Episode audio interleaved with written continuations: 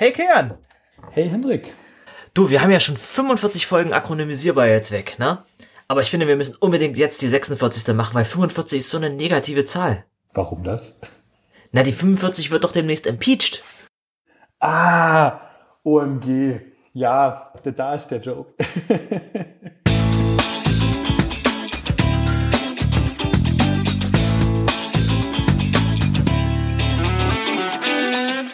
Und weil 46 so was Positives sein muss, haben wir uns noch jemand Neues mit an Bord geholt. Deswegen haben wir dieses Mal einen richtig geilen Gast.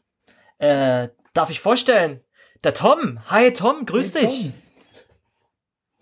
Hi Hendrik, hi Kilian, Hallöchen. Hi. Das ist auch gar keine Erwartungshaltung, die hier aufgebaut wurde. Also. Nein. Nee, ich, lieb, ich liebe ja Folge, Folgen mit Gästen. Ähm, und auch Diesmal äh, hat der Gast wieder eine ganz besondere Geschichte mit. Aber darauf können wir vielleicht, wollen wir darauf gleich oder später eingehen? Ich glaube, dann machen wir das, dann nachher gleich. Es ist ja so das, das Hauptthema der Folge dann. Aber wie du gerade schon sagst, ich, ich glaube, man kann wirklich mit, mit Abstand sagen, äh, wirklich sagen, dass unsere Folgen mit Gästen mit Abstand die besten sind und erst danach kommt unser gemeinsames Zweiersgeschwafel. Aber da gehen wir dann, da gehen wir dafür dann richtig in die Tiefe. In die Tiefe, ja, ja, genau. Man sieht die Airquotes hier gerade nicht im. nee, äh, wollen wir eine kurze News-Section machen? Das ist ja irgendwie, also ich habe gestern irgendwie bis kurz nach drei irgendwie gedoomscrollt. Ich weiß nicht, wie es bei euch war. Ja, wir leben in besonderen Zeiten aktuell. Ich versuche es zu vermeiden in der letzten Zeit. Kann ich, ich gut nachvollziehen. Aber ich, ich kann mir vorstellen, dass Twitter jetzt äh, in den nächsten Wochen und Monaten wesentlich leerer sein werden wird. Meinst ich du? habe mindestens, naja, jetzt, jetzt wo, jetzt wo äh, hier Mr. Chaos äh, Twitter äh, aus Twitter rausgeschmissen wurde, werden wahrscheinlich seine ganzen Deppen ihm folgen und zu irgendwelchen anderen esoterischen, was weiß ich hier, Telegram, Verschwörungsmessengern gehen oder so. Aber glaubst du wirklich? Ich meine, gut, was genau für eine Plattform das ist. Ich meine, Telegram hat ja schon den Ruf immer gehabt für die ganzen äh, Covidioten auch hierzulande und, und Reichsbürgerspinner. Aber ich glaube, die hatten auch in letzter Zeit ein bisschen Problem damit und wollten da wieder weg, weil da auch Dinge gelöscht wurden. Und sind mittlerweile alle zu dieser tollen Plattform namens Parlor gegangen die aber, ich glaube, gestern noch von, von Google schon aus dem Play Store geschmissen wurde, weil die nicht moderieren. Und Apple hat ihnen auch gedroht, wenn die keine Moderationstools einführen, was bei Apple halt auch Guideline ist, ich kenne mich ja bei Google nicht aus. Du musst halt, wenn User-Generated Content da ist, die Möglichkeit haben, das zu reporten. Das muss auch irgendwie moderiert werden, wenn Dinge reported werden. Und Apple hat gesagt, wenn ihr das nicht macht, dann seid ihr auch aus dem App Store raus. Und ich meine, klar. Ich habe das gehört, alle sagen, ich gehe jetzt zu Parler. Ich denke immer, das spricht sich wahrscheinlich Parler aus, oder? Ist das ah, also, ein Y am Ende wäre dazu gesprochen, aber sonst keine ne, Ahnung. Ne, ne, das, das Infinitiv im Französischen ist mit ER hinten. Ich glaube, das wäre sogar ah. ein korrektes französisches Wort. Aber frag mich nicht nach meinem Französisch. Gut, keine Ahnung. Aber zumindest alle haben so gesagt, ich gehe jetzt zu Parler und, und Apple und Google so, äh, ich glaube, wir schmeißen mal äh, Parler raus aus unseren Stores. Ja, das hat das Schöne daran, wenn, wenn diese Plattform verschwinden. Ich meine, gut, das Web existiert immer als Möglichkeit, das wirst du auch auf mobilen Geräten nicht das Schöne? Ist das schön? Ja, natürlich, ja, okay. Ähm, das Schöne daran ist, dass du halt diesen Leuten keine Plattform bieten musst. Und wenn du halt, ähm, die, wenn die sich da weiterziehen und du, du nimmst den halt eine Plattform nach der anderen weg. Die können nicht mehr auf Facebook, oh wie traurig, die können nicht mehr auf Twitter, die können nicht mehr auf Twitch streamen, die können nicht mehr auf Shopify verkaufen, die können nicht mehr Spenden sammeln sonst wo, die können sich nicht mehr unterhalten über native Apps an der Stelle. Dann nimmst du den halt immer wieder den, ein bisschen den Wind aus den Segeln. Na, mhm. Natürlich hast du dieses Problem, dass du diese Walled Gardens hast und die halt auch irgendwie moderiert werden und da Leute sagen können, Meinst du, äh, dieses internationale ist, Spinnertum ist nur deshalb so schlimm geworden, weil die Leute plötzlich auch das Internet für sich entdeckt haben, die absolut. normalerweise so in ihrer Kneipe bloß rumgehatet hätten und jetzt plötzlich irgendwie auf Messageboards rumhaten können und eine Echo Chamber haben, die sie vorher nicht hatten? Ja, vor allem die, die großen öffentlichen Echo Chambers. Wenn, wenn die sich auf irgendwelchen Messageboards rumhaten, das gab es ja schon seitdem das Internet existiert, aber gut, nicht alle sind technisch versiert genug, um das zu machen aber dass du es gerade halt an, an sonst wie alle Leute da draußen äh, publishen kannst, indem du deine Verschwörungstheorien auf Facebook postest oder ganz öffentlich auf, auf Twitter, da, da geht halt einiges. natürlich verbreitet sich das umso mehr, umso besser. Tom, du musst uns einfach unterbrechen, sonst funktioniert das nicht. Gar kein Problem. Also ich glaube auch äh, tatsächlich, dass die, die, die Einfachheit der Reichweitengeneration in den letzten Jahren irgendwie dazu geführt hat, dass diese Phänomene so groß und so stark wurden. Ich habe erst heute im äh, Daily Podcast von der New York Times gehört, dass es ähm, in wenigen Tagen vor dem äh, Sturm aufs Kapitol in Airquotes ähm, eine neue Facebook-Gruppe gab, die wohl innerhalb von zwei Tagen ähm, 200.000 Mitglieder generiert hat und in der es speziell darum ging, diesen Tag und alle Aktionen dort zu planen. Ähm, Facebook hat bisschen, hat eine Weile gebraucht, um dann irgendwie äh, diese Gruppe dann wieder zu löschen und dann war quasi so eine kritische Masse schon erzeugt, die dann auch wieder auf andere Kanäle ausgewichen ist. Das war dann halt nicht mehr so groß, ähm, aber die Community war schon ähm, ins Leben gerufen sozusagen für diesen, für diesen Anlass. Deswegen ich, ich weiß auch, ich bin auch sehr gespannt, wie das jetzt weitergeht. Im besten Falle ist es wirklich so, dass durch dieses Blocking, durch das Löschen der Gruppen, ähm, durch diese Plattformen, die endlich mal geführt ein bisschen Rückgrat zeigen, diesen Bewegungen so der Wind aus den Segeln genommen wird, dass sich das alles ein bisschen beruhigt. Im Worst Case habe ich auch ein bisschen Angst, dass es zu mehr Radikalisierung Ich wollte ich wollt, ich wollt gerade sagen, führt. ich könnte mir auch vorstellen, dass die, wenn die sich dann auf, was weiß ich, Parley zurückziehen und dann äh, dort in einer, in einer, ba also in einer noch härtere, härteren Bubble sind. Ne? Das ist ja wirklich niemand mehr, der widerspricht. Äh, bei, bei Facebook und Twitter, da haben sie wenigstens irgendwie noch die Schimpfe der normalen Gesellschaft äh, unten drunter und ein bisschen Konversation. Aber wenn sich die Leute, die sich radikalisiert haben und dann aus den normalen Mainstream-Plattformen rausgeschmissen werden, dann in ihre eigenen Plattform zurückziehen, dann ist ja da wirklich komplette Echo-Chamber. Ne? Dann ist der wirklich überhaupt ja. keine Konversation mehr. Das hat ja Facebook vorher auch schon. Das ändert sich meiner Meinung nach nicht viel. Ein Status quo. Die haben sich auch weil, in weil die, weil die und komplett untereinander da unterhalten. Und du hast jetzt, du hast dein, dein Bullshit auch in die Familienkreise breitgetragen, aber Facebook war halt das Netzwerk für Familien und nicht das komplett öffentliche. Also Familie Du meinst, weil die, die, die, die Social-Graphen bei Facebook eh schon so in sich geschlossen waren, dass da ja, genau. Du hast auf Facebook bist du halt nicht für komplett öffentlichen Kram, es sei denn, du ziehst dich in die, in die Gruppen zurück, in denen du eh dann deine, deine Gruppendynamik hast. Mhm. Und auch auf Twitter bist, tweetest du halt wirklich quasi an die Öffentlichkeit, es sei denn, du hast einen Protected Account, wo das halt wirklich äh, jeder lesen kann und jede damit interagieren kann. Aber natürlich tun das auch die wenigsten und ich weiß nicht, inwiefern man sich da überhaupt dein, dein Verhalten anpasst, wenn man da irgendwelchen rechten Bullshit raushaut und dann zwei Leute drunter schreiben, äh, du Spinner, dann ändert das überhaupt was? Ich weiß es nicht. Tja, das weiß ich halt nicht. Ich hatte immer, ich hatte halt immer gehofft, dass man wenigstens ein bisschen wenn, wenn man den Leuten wenigstens ein bisschen äh, die Stirn bietet und sagt, äh, dass das stimmt so nicht oder ein bisschen ein Gespräch äh, anfängt, wo man, wo man den Thesen widerspricht und nicht das einfach so stehen lässt, dass es dann eventuell einen positiven Effekt hat. Aber auf jeden Fall hat es ja jetzt darin äh, dazu geführt, dass äh, Mr. Äh, Racist in Chief oder Terrorist in Chief, wie auch, keine Ahnung, was da die, die beste aktuelle Bezeichnung ist, ja. Jetzt Der Mann mit den Atomcodes. Ja, ja netterweise, da hat ja Nancy Pelosi gemeint, dass das auf jeden Fall, dass es gibt Maßnahmen, dass er die nicht nutzen kann direkt. Also die Frage hin, ob er denn die, die Macht dazu hätte. Also anscheinend gibt es da irgendwelche Maßnahmen in place, um ihn daran zu hindern, wenn, wenn er denn wollte, die, die Nuklearcodes zu benutzen. Ich meine, wie das genau technisch funktioniert, ist die One-Password-Einladung remote. Zwei-Faktor-Authentifizierung. Wahrscheinlich. Oh ich habe ja gehört, ihm ist zweimal ja, der Twitter-Account aufgemacht. Twitter ist genommen. Ihm ist zweimal der Twitter-Account äh, aufgemacht worden von unterschiedlichen Leuten, weil sein Passwort jedes Mal Mega 2020 war. Wie bestätigt ist das eigentlich? Davon gehört habe ich ja auch. Das, ich weiß nicht, ob es zweimal war. Ich habe es aber geglaubt. Das, das letzte habe ich wirklich nicht geglaubt gehabt, weil das zu absurd klang. Aber da gab es wirklich einen ganzen, einen ganzen Newsartikel, dass es wirklich bestätigt war, dass es kein Fake war. Ich, ich, ich glaube es immer noch nicht, aber das, ist, das wirkt einfach so absurd, dass, dass Twitter da keine Maßnahmen in place hat, um den Account des, des Präsidenten, der ja doch irgendwie ein bisschen eine, ich, mein, ich will nicht sagen in Macht in Anführungsstrichen, aber du hast auf jeden Fall die Möglichkeit, sehr viele Leute gleichzeitig auf der Plattform zu adressieren. Und durch die falschen Sachen, die du da postest als ein potenzieller Hacker, könntest du halt wirklich Gewalt in Seiten. Gut, das macht er selber auch schon, aber du könntest hier quasi einen Krieg mit Iran theoretisch lostreten auf Twitter, wie es Trump ja probiert hat. Aber mein, möglich ist das durch die falschen Sachen, die du da raushaust. Und aber dass es halt da nicht anderweitig geschützt ist durch Twitter selber, dass die nicht irgendwie, keine Ahnung, das wirkt so bescheuert, wenn das, wenn die einfach ein Mager 20 als Passwort drinsteckt.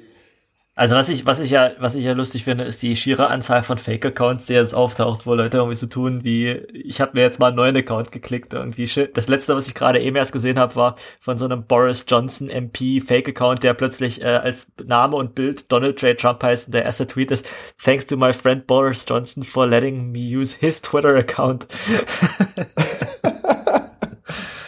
Äh, gestern hatten sie ja noch das Problem, dass dieser zweite Account, at POTUS, dieser Funktionsaccount, der ja noch funktionierte, und da hat er einen Rant losgelassen, da haben wir zwei und Hendrik äh, ja gestern noch unterhalten, wo er dann direkt einen fetten Thread losgelassen hat, von wegen hier, genau. Twitter will äh, Free Speech suppressen, aber da werden wir was gegen tun. Der Thread war innerhalb von ein paar Minuten schon wieder weg. Ich, hat, ich hatte noch so spekuliert, ah, eigentlich könnte er ja jetzt POTUS benutzen und Kilian so, äh, naja, guck mal, hier hat er was geschrieben und ich so, nee, den Tweet kann ich schon nicht mehr lesen. Da war er schon wieder weg. Weg. Und ich weiß nicht, ob sie den, äh, den Account gesperrt haben, weil er von der Person benutzt wurde und die Person darf nicht mehr, ähm, oder äh, ob sie das wegen dieses Tweets äh, gesperrt hatten. Das wäre immer noch spannend rauszufinden. Zumindest gab es auch noch lustige Geschichten am, am Rande, die ich noch erwähnenswert fand. Ich habe da mal einen Link in die Show Notes gepackt. Äh, unser ähm, werter Freund der Show, ähm, der Trolli Schmidtlauch, hat sich einen schönen Stand geleistet. Und zwar war einer von den letzten Tweets vom äh, Präsidofen äh, vor ein paar Tagen ähm, markiert worden von Twitter mit hierauf darf nicht, hierauf kann nicht mehr geantwortet werden, das darf nicht retweetet werden, das darf nicht geliked werden. Und äh, der Herr Schmidtlauch hat es tatsächlich geschafft, da irgendwie unten drunter Test zu antworten. Da war exakt eine Antwort drunter und die hieß dann Test. Da habe ich mir auch gedacht, Mensch, der Junge hat echt Mut. Aber lustige Aktion. Hat er gesagt, wie, wie ist denn die? Wenn Twitter gesagt hat, dass das geht nicht, dann haben die das Feature anscheinend doch nicht disabled oder oder was ist da kaputt gegangen? Ähm, wir haben dann, glaube ich, in einem Tweet geschrieben, er hat kurz beschrieben, wie er es gemacht hat. Ich habe es mir jetzt nicht direkt gemerkt, aber ich gehe einfach fest davon aus, dass die einfach nicht alle APIs zum Tweeten zugemacht haben. Und du siehst diese Antwort auch nicht. Du siehst diese Antwort auch nicht direkt unter dem Tweet von, von Donald Trump, sondern äh, er hat seine Antwort retweetet und man sieht, dass es eine Antwort auf diesen Tweet ist. Also es ist nicht, es ist irgendwie ist Twitter verschroben. Das ist äh, da gibt's irgendwie Dangling-Tweets, die äh, nicht ganz auflösen. Zumindest, es bleibt spannend. Ist das der Sendungstitel? Dangling-Tweets, habt ihr sowas? Na, eigentlich, eigentlich ähm, haben wir ja mit dir äh, ein konkretes Thema und ich würde das, glaube ich, zum Sendungstitel machen, damit wir das so ein bisschen in den Vordergrund rücken. Ich glaube, wir können jetzt auch langsam von den, von den Nachrichten weg. Das wird wahrscheinlich, diese Sektion wird wahrscheinlich eh nicht so gut altern. Und wenn ich die Folge dann released habe, werden sich alle denken, ach, wisst ihr noch, als Twitter noch lief oder irgend sowas? Bevor sie es komplett ausgemacht wir sind haben erst werden. Am 9. Januar aktuell. Mal, mal schauen, wie das Jahr noch weitergeht. Ja, genau. Ich höre ich hör ja so einen äh, Politik-Podcast und da kommt am Anfang immer äh, this, uh, this show is recorded on uh, January 9th, 17. Also diese, diese Folge ist aufgenommen am 9. Januar um 17.30 Uhr. Uh, things may have changed by the time you hear this. so zehn Minuten später. Keine Ahnung. Naja, ist ja tatsächlich da irgendwie vor, vorgestern, ist es ja tatsächlich so gewesen, da hieß es noch, ja, wir reden jetzt mal über die Wahl in Georgia. Und ach nee, übrigens, wir haben gerade einen wütenden, wütenden Mob und dann nochmal, die haben, glaube ich, an dem Tag drei Folgen gemacht. Und dann irgendwie die eine noch ganz spät, spät nachts, als die Leute dann wieder raus waren und die tatsächlich dann diese ähm, Wahlergebnisbeglaubigung ähm, dann zu Ende, zu Ende durchgezogen haben. Das fand ich auch einen ziemlich geilen Akt. Die sind irgendwie mit den, mit den Stimmen da raus äh, und sind später einfach wieder zurückgekommen und gesagt, leck mich am Arsch, wir beziehen das jetzt durch.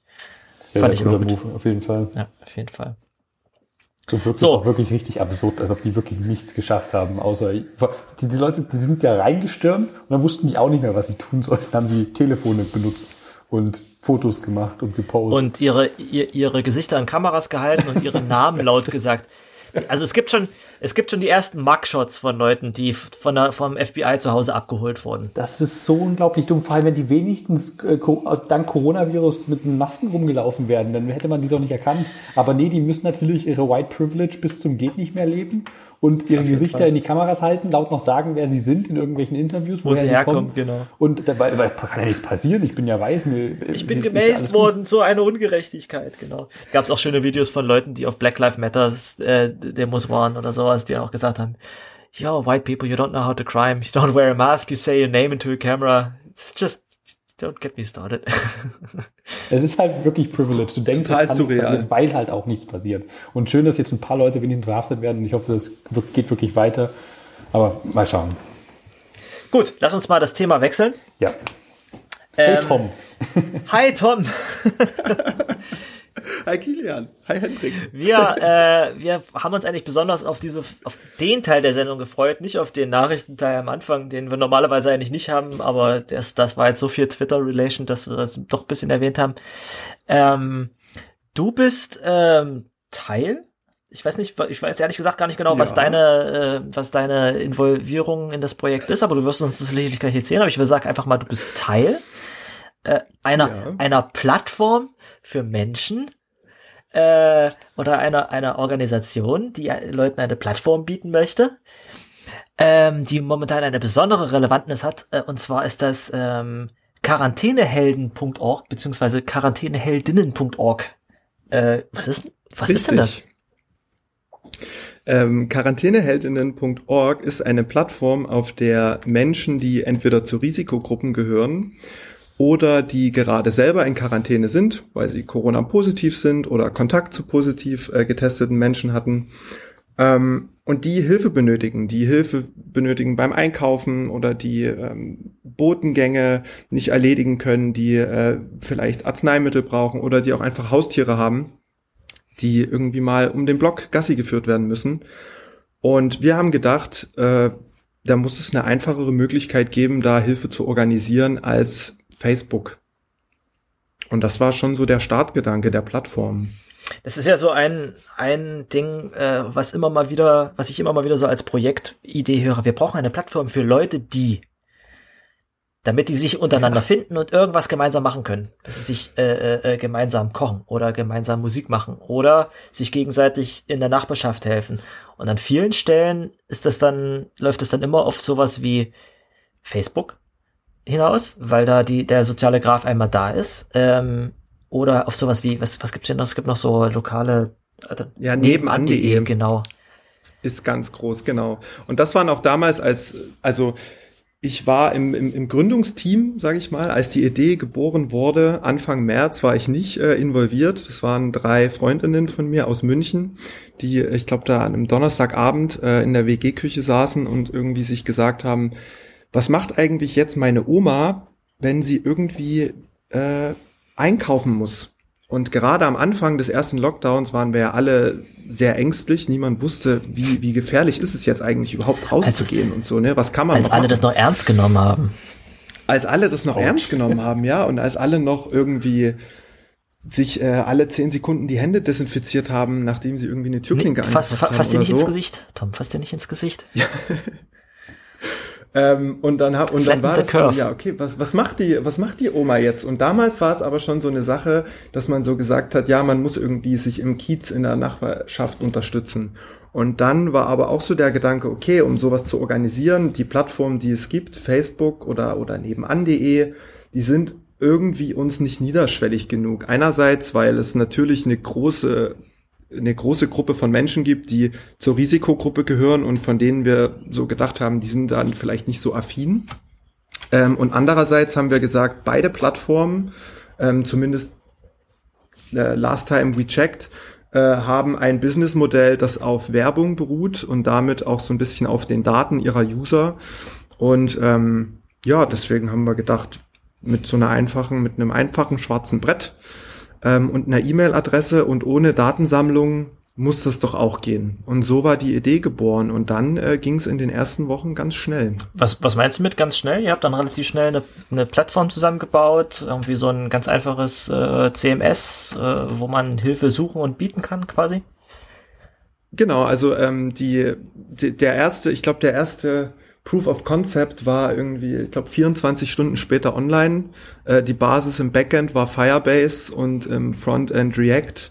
Ähm, die Jungs und Mädels, die das entwickelt haben, die hatten mit beiden Technologien schon Erfahrung, haben gesagt, wir klicken das mal zusammen und dann waren auch relativ schnell die ersten ähm, die ersten Inserate drauf, Leute haben sich registriert und dann hatten wir damals tatsächlich das Glück, dass so ziemlich alle Medien, äh, öffentlich-rechtliche Medien, lokal, überregional, alle hatten das große Bedürfnis, positive, über positive mhm. Dinge zu berichten.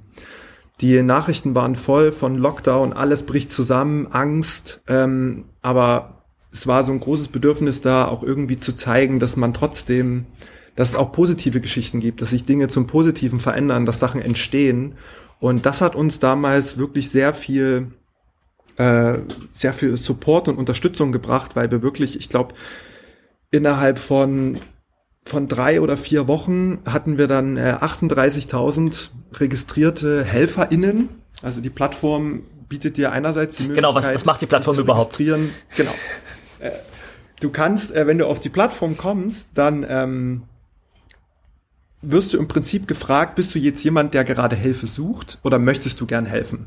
Wenn du Hilfe suchst, ähm, dann machst du, stellst du ein kleines Inserat mit äh, entweder deiner E-Mail-Adresse oder mittlerweile auch über, über unsere Hotline und dann gibst du da deine Postleitzahl ein. Ja, das ist ein großes Thema, da können wir auch später noch Telefon. drüber sprechen. Ähm, und das basiert quasi nur, oder unsere, unser Matching basiert nur auf der Postleitzahl, weil wir gesagt ja, haben, wir wollen, das reicht mhm. einfach aus. So, wir wollen ja keine Adressen oder irgendwas, äh, personenbezogene Daten, das ist alles nicht so cool. Ähm, und auf der anderen Seite, wenn du das siehst, diese Website, und du sagst, du bist jung, du bist fit, du möchtest gern Leute unterstützen, kannst du dich, äh, kannst du quasi Notifications registrieren für deine Postleitzahl oder für verschiedene Postleitzahlenbereiche und bekommst dann eine Benachrichtigung, wenn jemand in deiner Postleitzahl Hilfe sucht. Ja, cool. Klingt echt cool, das die Postleitzahl zu ketten. Das ist echt clever. Das ist angenehm niederschwellig, wie du schon meinst, und auch Privatsphäre technisch super. Das finde ich echt eine clevere Idee. Also es ist an manchen Stellen ist es ein bisschen tricky, weil ähm, obwohl es in Deutschland wirklich sehr viele Postleitzahlen gibt, ähm, ist genauso groß auch der, die, der, der Raum, wie groß ein Postleitzahlengebiet sein kann. Ähm, das heißt, wenn also so eine Postleitzahl, die kann auch gern mal irgendwie einen, einen Durchmesser von 50, 60 Kilometern ja, wenn ich mir angucke, und, äh, wenn ich mir angucke, wie so in gerade in, in meinem Heimatland hier in, mitten in Sachsen-Anhalt die die Landkreise plötzlich aussehen, die sind ja zehnmal so groß wie die in Bayern oder sowas zum Beispiel. Ich habe jetzt nur Dresden im Kopf im Vergleich, wo wir, ich glaube, elf Postleitzahlen oder so, ich weiß nicht mehr genau, wie viele es waren, aber eine ganze Reihe von Postleitzahlen für die ganze Stadt haben. Und das ist ja auch immer so, so, so herrlich groß ist. Ich meine, gut, ist, das System ist interessant. Da, da gibt es viele witzige Feinheiten, wie die Tatsache, dass die hier in Dresden tatsächlich beginnen, äh, in deutschlandweit zu zählen. Die, also deswegen haben wir auch die führende Null hier, was ja in vielen Webformularen oftmals nicht angenommen wird, was immer so ein beschissenes Detail ist, wenn die Postleitzahl als Integer speichern.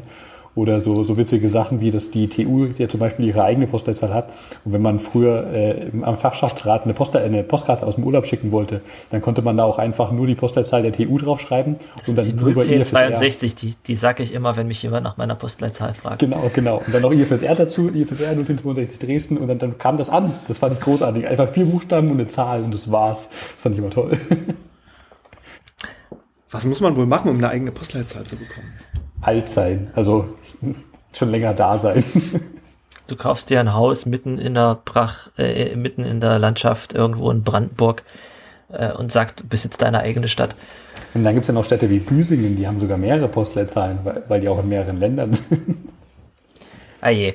Okay, äh, vielleicht nochmal ganz kurz zum Anfang. Also es hat angefangen mit ein paar Freundinnen von dir aus München und die haben gesagt, wir müssen das jetzt machen und die kannten zufälligerweise ein, zwei äh, Leute, die sich mit Computern und dem Einrichten von Webservices äh, auskannten und ja, und die kannten noch viel, viel mehr Leute. Also das, das ist so ein bisschen ähm, in dem Dunstkreis eines anderen Projektes entstanden, nämlich Breakout.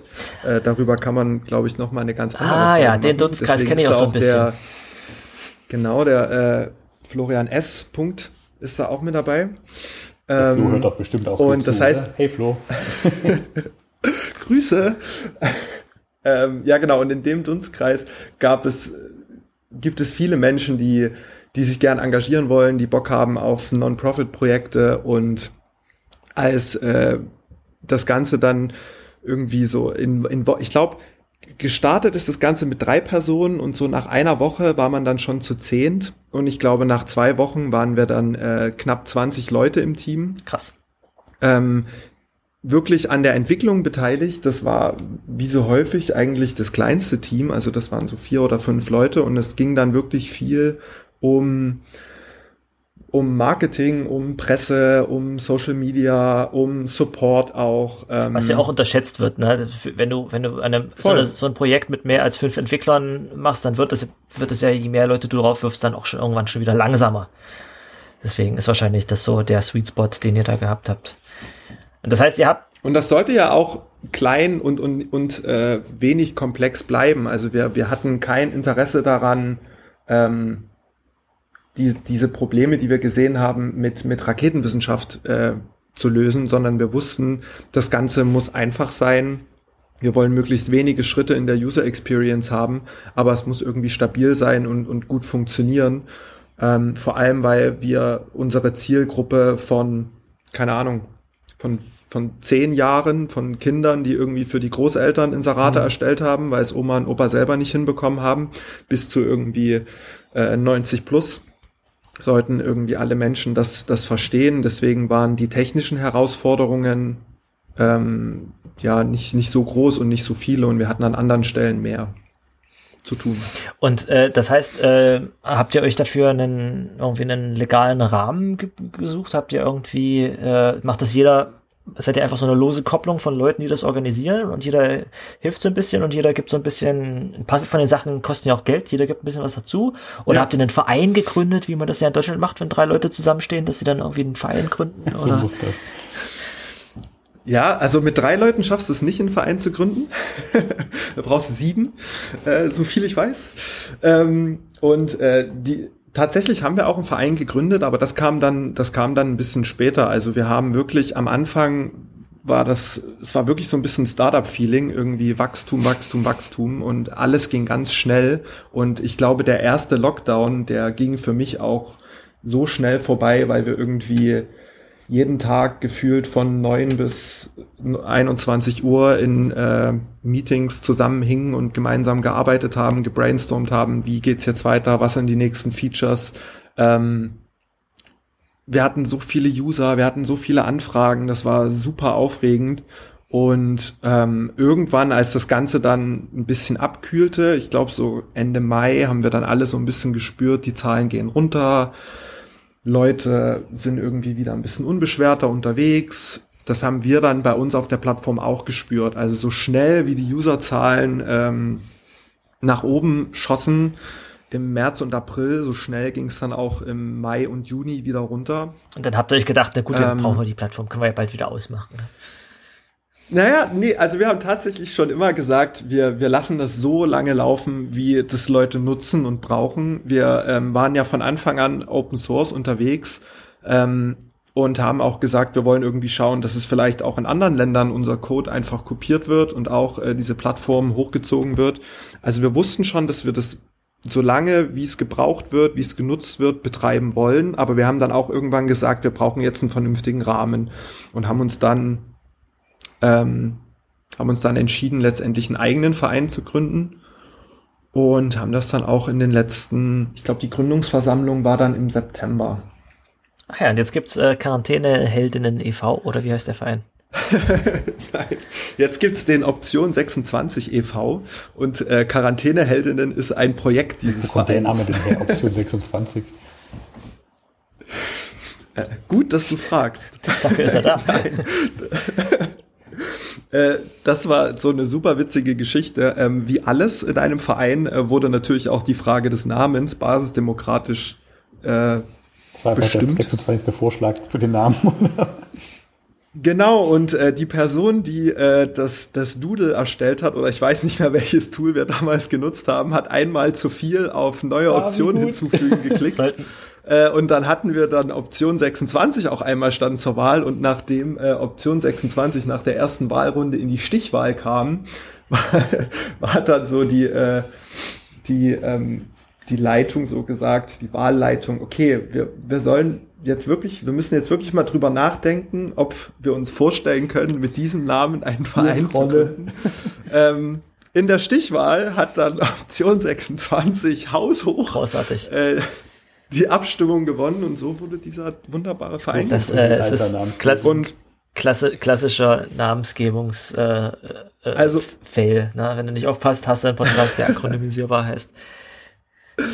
Aber unsere Idee war bei dem Verein von vornherein schon sozusagen, wir, wir gründen das jetzt als Verein, der auch in Zukunft als Trägerorganisation für ähnliche Projekte dienen soll. Also ähm, ich hatte ja schon gesagt, dass viele Leute aus dem Quarantäneheld in den Team ähm, schon am Projekt Breakout mitgearbeitet haben. Damals wurde auch ein Verein gegründet und dieses Mal haben wir uns einfach gesagt, unser, unser Freundeskreis äh, kommt immer mal wieder an den Punkt, wo man ein Projekt ins Leben gerufen hat. Es ist ein Non-Profit-Projekt. Wie bauen wir das jetzt organisatorisch auf? Und jedes Mal wieder einen Verein zu gründen, ist dann doch irgendwie schon ein bisschen Overhead. Auf jeden Fall. Deswegen haben wir gesagt, gründen wir jetzt mal einen, unseren eigenen Trägerverein, der dann in Zukunft neue Projekte auch äh, unter seine. Unter Das ist sein auch schön, wenn man da bei einmal organisiert ist und äh, die Infrastruktur am Laufen hat, dann kann man ja, wenn man die drei Entwickler, die man hat, mal schnell hinsetzt, äh, auch kleine neue zusätzliche Sachen noch bauen, ne, die vielleicht äh, Ergänzungen zu der existierenden Quarantänehelden-App ist. Äh, wahrscheinlich. Du hattest vorhin gesagt, dass ihr auch von, von der Presse überall direkt mit aufgenommen wurde. Das hat ja wahrscheinlich gut dazu geführt, dass äh, die Popularität der Plattform gut zugenommen hat und ihr bekannter wart und Leute das genutzt haben. Ich meine, man braucht ja natürlich um für so ein schwarzes Brett auch beide Seiten. Du willst ja Leute, die helfen, Leute, die die Ja. Hilfesuche haben. Wenn du nur eins hast, dann bringt es ja nicht viel. Ja, total. Also ich glaube, bei uns am besten funktioniert hat gefühlt ähm, Social Media, wobei unser eigener, unsere, unsere eigene Datenbasis dazu jetzt nicht so aussagekräftig ist. Wir haben halt jetzt nicht so viel getrackt. Ich weiß noch, als wir das erste Mal einen ZDF-Beitrag Den hab ich hatten, gesehen. äh, saß, saßen wir alle ganz angespannt vor äh, Google Analytics und haben uns gefragt, okay, wenn jetzt das ausgestrahlt wird, fünf Minuten später werden die äh, Webseitenaufrufe durch die Decke gehen oder als die Deutschlandfunkbeiträge ausgestrahlt wurden. Aber das war dann tatsächlich nicht ganz so krass. Ähm, man hat schon was gesehen, aber nicht das, was man so irgendwie aus, keine Ahnung, The Social Network aus dem Das Film irgendwie erwartet jetzt, hat. jetzt sind die Pipes offen, jetzt geht's los. Jetzt explodiert alles, genau. Und jetzt ruft gleich Google bei uns an und sagt, was, was soll das Wir- eigentlich? Wer seid ihr hier? Äh, ihr fackelt ein Datencenter ab. Das heißt, äh, ach so, ja, genau, ihr, ihr lauft bei Firebase, das heißt, äh, ihr lauft bei Google. Und ich habe auch gerade gehört, ihr benutzt Google Analytics. Das heißt, so richtig, das ist jetzt eine gewagte Frage, aber äh, so, so ein bisschen Daten der Nutzer bekommt er dann doch. Ähm, wir hatten, ich, war, ich bin mir gar nicht sicher, ähm, gerade was, was an wie der genaue Unterschied zwischen Google Analytics und den Firebase Analytics ist. Bei Firebase kommt da ja so ein bisschen was mit. Wir hatten auch mal die, ähm, die Diskussion oder wir haben mal diskutiert, davon wegzugehen, äh, um eben Abhängigkeiten zu Google, zu den Google-Diensten zu reduzieren, weil wir ja zum Beispiel auch als Google-Dienst ähm, die Google Maps API eingebunden haben. Ähm, und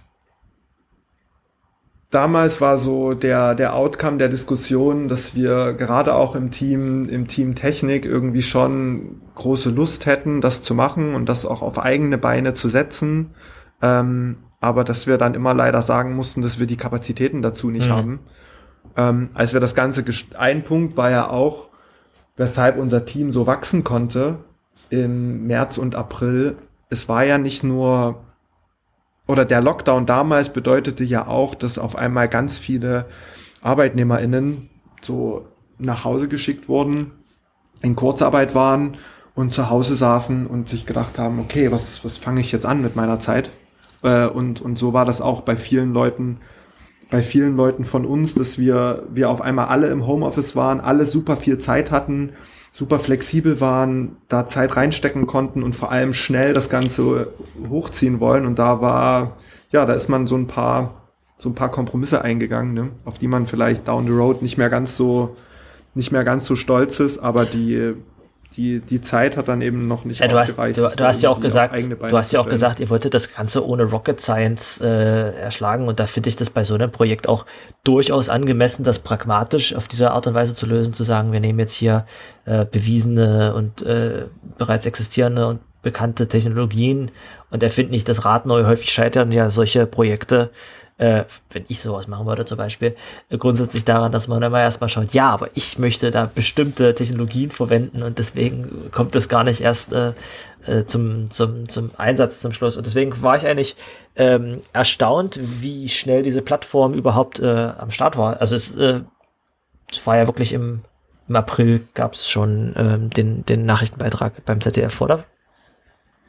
Ja, ich weiß nicht mehr ganz genau, wann der ausgestrahlt wurde, aber wir waren ähm, in Woche eins des ersten Lockdowns, das war Anfang März. Ich weiß nicht, ob es die, ich glaube, es war die zweite, die zweite Märzwoche, ähm, war die Idee geboren und zwei Tage später war die Plattform online. Krass.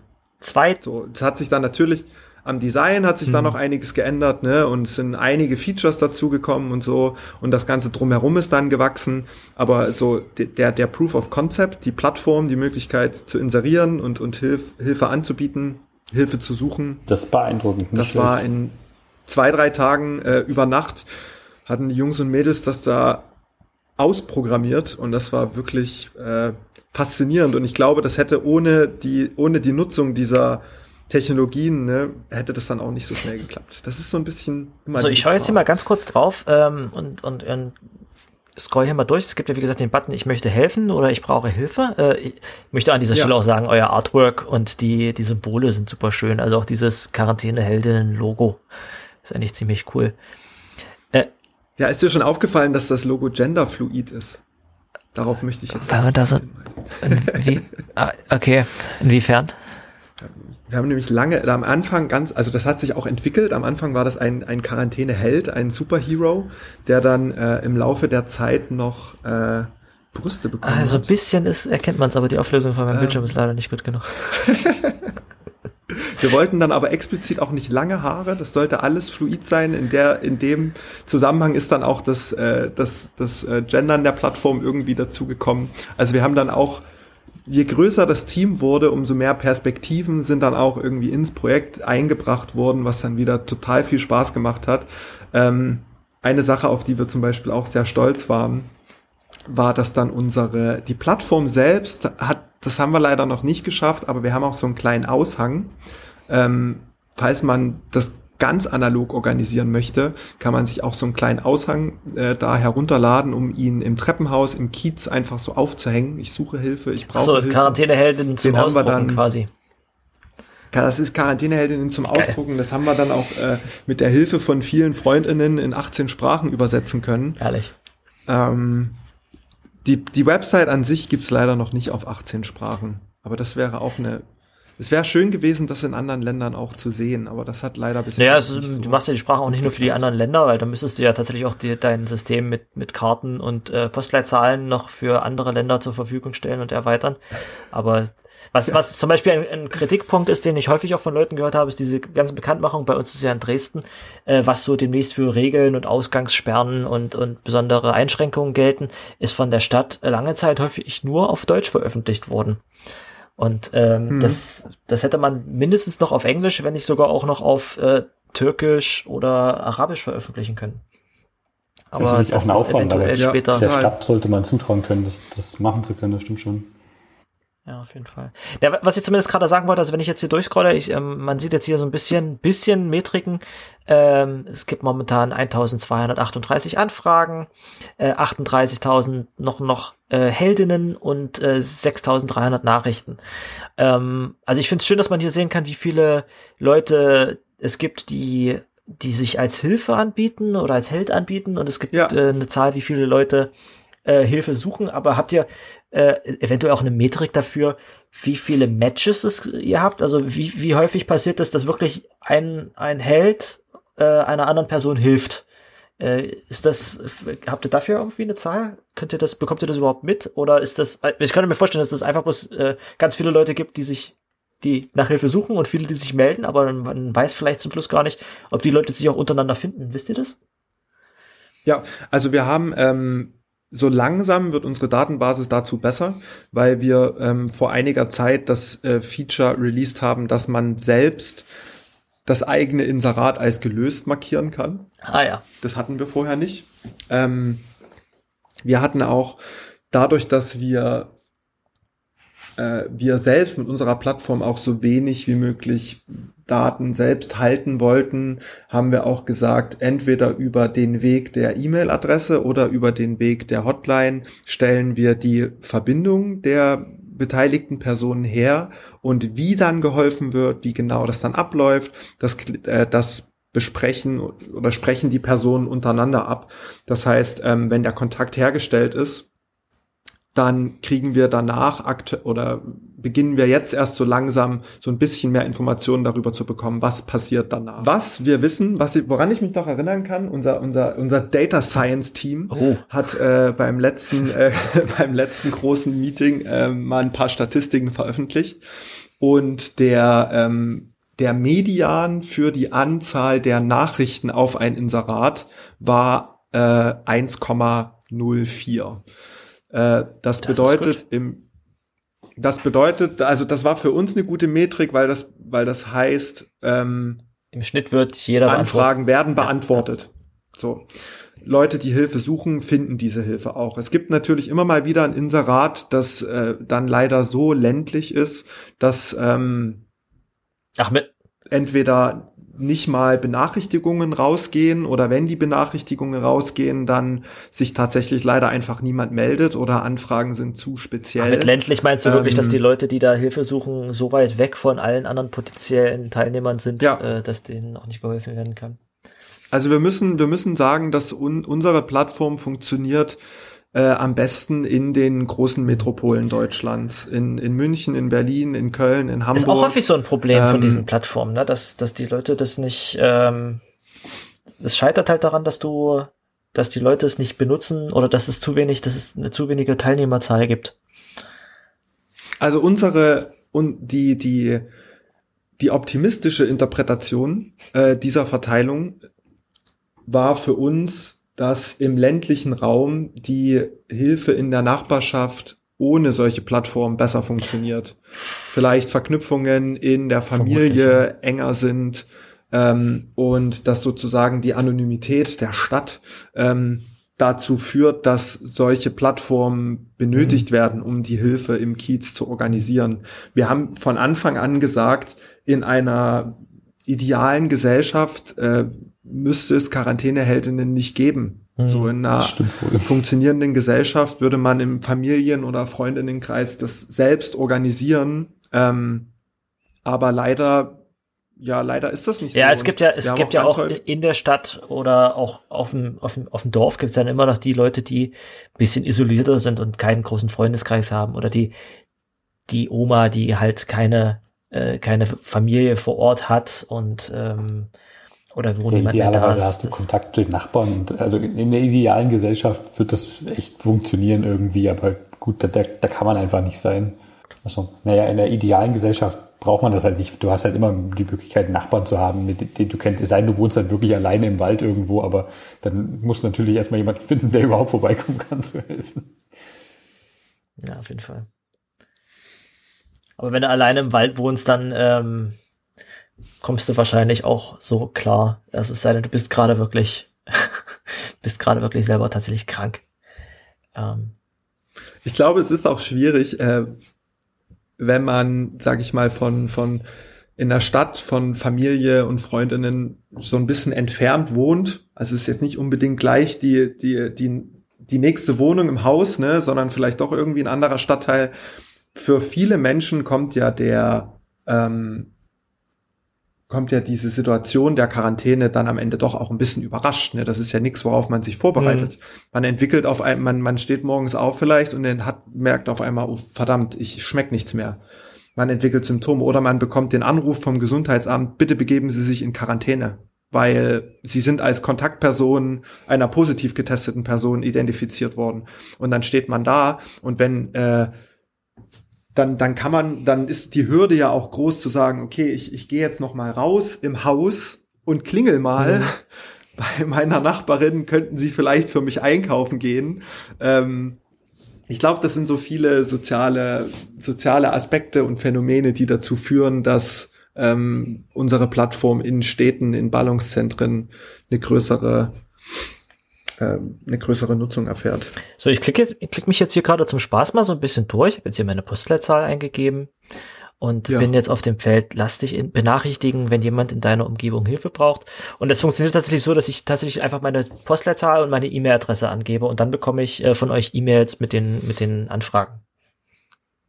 Genau, wir filtern, wir filtern da bei uns gerade noch so ein bisschen, dass wir jetzt in Berlin nicht irgendwie auf jedes Inserat äh, 10.000 E-Mails rausschicken, ähm, weil wir auch, also auch mit den wenigen E-Mails, die wir verschicken, haben wir auch relativ schnell das Problem gehabt, auf Spam-Listen hm. zu landen. Du willst ja Leute auch eigentlich ähm, nicht überfordern. Aber genau, oder? so, fun du willst ja auch so nicht, funktioniert dass, das. dass für jedes Inserat in der, in der Metropole wie Berlin 2000 Leute benachrichtigt werden, auch wenn das potenziell praktisch wäre, um darauf aufmerksam zu machen, dann, wenn die Leute hier 2000 E-Mails bekommen, weil ein paar Inserate auftauchen, dann sagen die auch ganz schnell, nee, warte mal, ich glaube, ich will da doch nicht mehr drauf schauen. Ihr habt ihr da ein bisschen Logik drauf ja. geworfen, dass ihr irgendwie sagt, wir machen so irgendwie Round Robin oder sowas, dass wir, dass wir versuchen, die Leute möglichst gleichmäßig zu benachrichtigen oder macht er das einfach ganz naiv?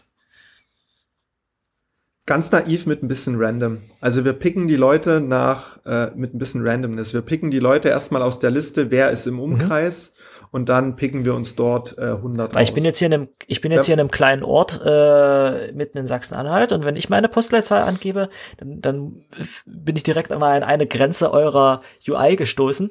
Äh, dann ist nämlich so eine Liste mit äh, 15 Orten aufgepoppt, die alle die gleiche Postleitzahl haben. Äh, ne, nämlich die ganzen Dörfer, die um meinen Ort drumherum liegen. Und dann ist mir gerade aufgefallen, dass ich ja. hier noch scrollen muss. dachte mir, hä, meine Stadt kommt, kommt hier gar nicht vor. Ach, warte. Ach so, ich kann scrollen, da ist, kommt noch mehr. Ich kann dir ja mal zum Debuggen die Postleitzahl weitergeben. Vielleicht könnte das. Ja, immer, immer her damit, immer her damit. So, ähm, genau, und dann kriegt man also von euch eine E-Mail. Das, das ist ja ziemlich cool. Ähm, und habt ihr, hast du irgendwie ein bisschen, oder, Klären? Soll ich, wie funktioniert das mit, mit der Hotline? Auf, auf, auf, da kann ich dann anrufen und, und Dinge eintragen lassen in meinem Namen dort als Gesuch, oder? Ja, genau. Die Hotline, ähm, an der Hotline haben wir lange gearbeitet. Ähm, wir haben lange Zeit gedacht, brauchen wir das überhaupt? Müssen wir das auf die Beine stellen? Es gab andere Plattformen, ähm, die von Beginn an äh, eine Hotline hatten, wo man auch anrufen konnte und dann passierte irgendwas. Dann wussten wir aber immer nicht so richtig, was passiert. Ähm, man hat dann über den Sommer auch gemerkt, dass viele ähnliche Plattformen äh, offline gegangen sind und nicht weitergemacht haben. Und dann haben wir irgendwann gesagt, okay, ähm, um einen einen Zugang zu schaffen für Menschen, die nicht so internetaffin sind, Menschen, die vielleicht auch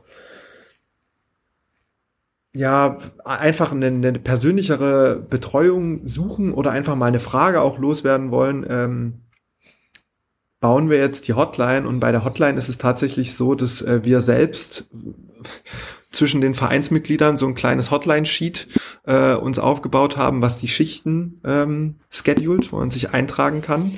Und wenn man bei der Hotline anruft, dann wird weitergeleitet und dann klingeln bei uns die Handys. Und wer zuerst rangeht, darf den, äh, darf das Telefonat annehmen.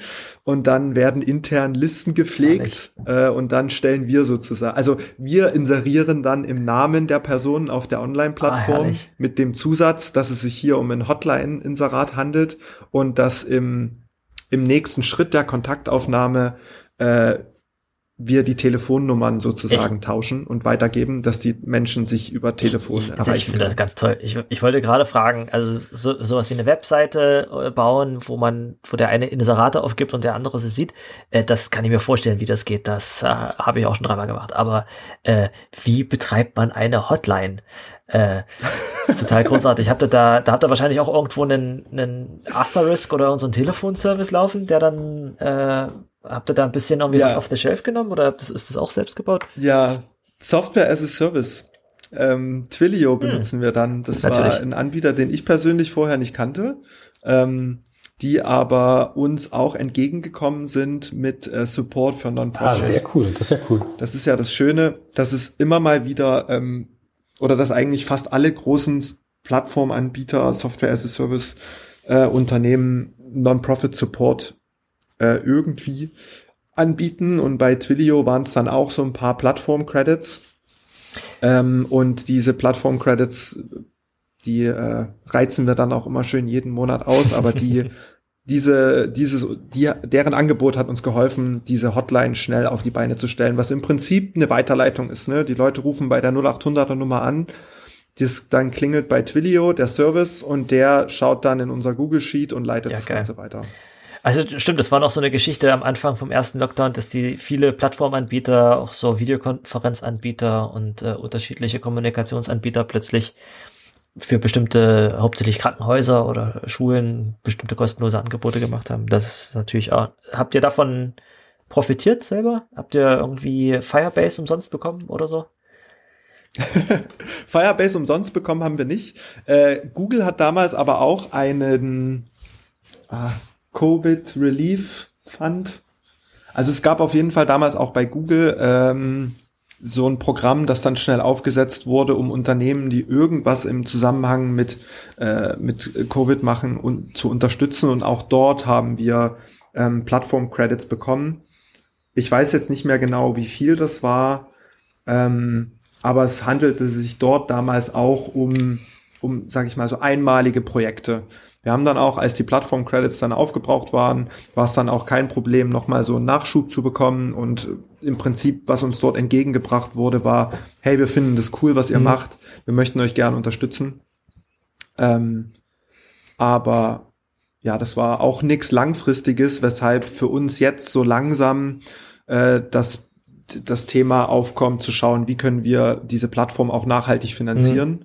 Ähm, wir haben jetzt im ersten Jahr aus, aus eigenen Taschen viel reingesteckt und irgendwie zusammengeschmissen. Ähm, dort, wo die, wo, wo Unterstützung der Plattform nicht ausgereicht hat.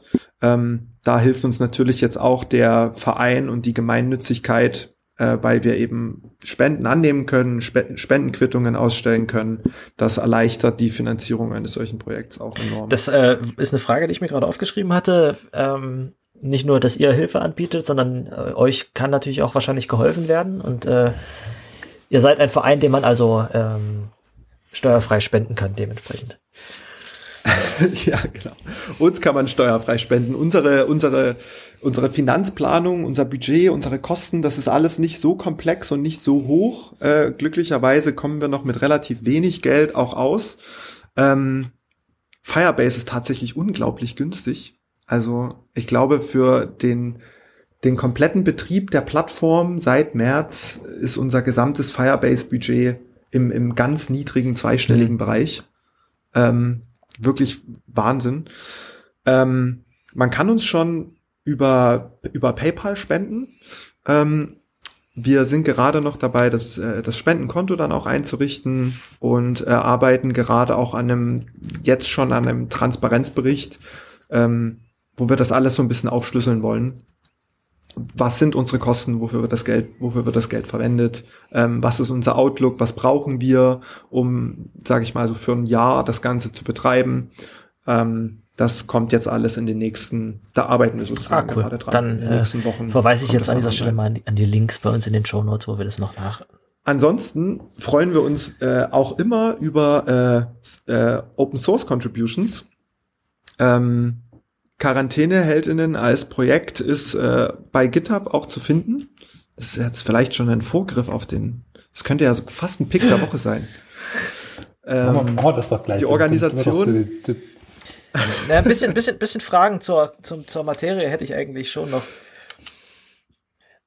Dann machen wir das ganz kurz. Unter genau. der Organisation Option 26 findet man das äh, Quarantäneheldinnen-Projekt und äh, da hatten wir auch am Anfang, äh, im ersten Lockdown hatten wir da ein paar Contributions. Es hat richtig Spaß gemacht, dann auch äh, mit externen Contributions da mal zusammenzuarbeiten, das intern dann zu reviewen, so die, die Prozesse irgendwie abzubilden. Äh, wie, wie kriegen wir das alles hin? Wie können wir auch das Projekt aufziehen, damit äh, externe Contributions mhm. erleichtert werden? So, ne? Das äh, war also für, für, für mich vor allem Erste Frage spannend. ist immer, wie baue ich den Scheiß? Ähm, wie krieg es? Ja, genau. auf der genau. Kiste. Ja, äh, es gab einige Pull-Requests auf die README. Ähm, deswegen, äh, wer Lust hat, schaut euch das gern an, schaut vorbei. Es gibt einige Issues, äh, auch immer noch. Ähm, da gibt's noch einiges zu tun. Nice. Und ihr seid auch, äh, wie ich das gerade mitbekommen habe, ein, ein, Verein von komplett Freiwilligen, die das alle nebenbei äh, unentgeltlich machen, momentan noch. Ja. ja. Ja. Das heißt, äh, da ist es dann natürlich auch äh, gut, wenn man ein bisschen gerade die, die zeitaufwendigen Sachen eventuell unterstützt. Nicht nur, wenn man einen Bug findet, sagt, hier ist er, sondern eventuell gleich noch die, die anderthalb Stunden investiert, den selber zu fixen. Vielleicht probiere ich das nachher sogar. Ich will nicht zu viel gesagt haben.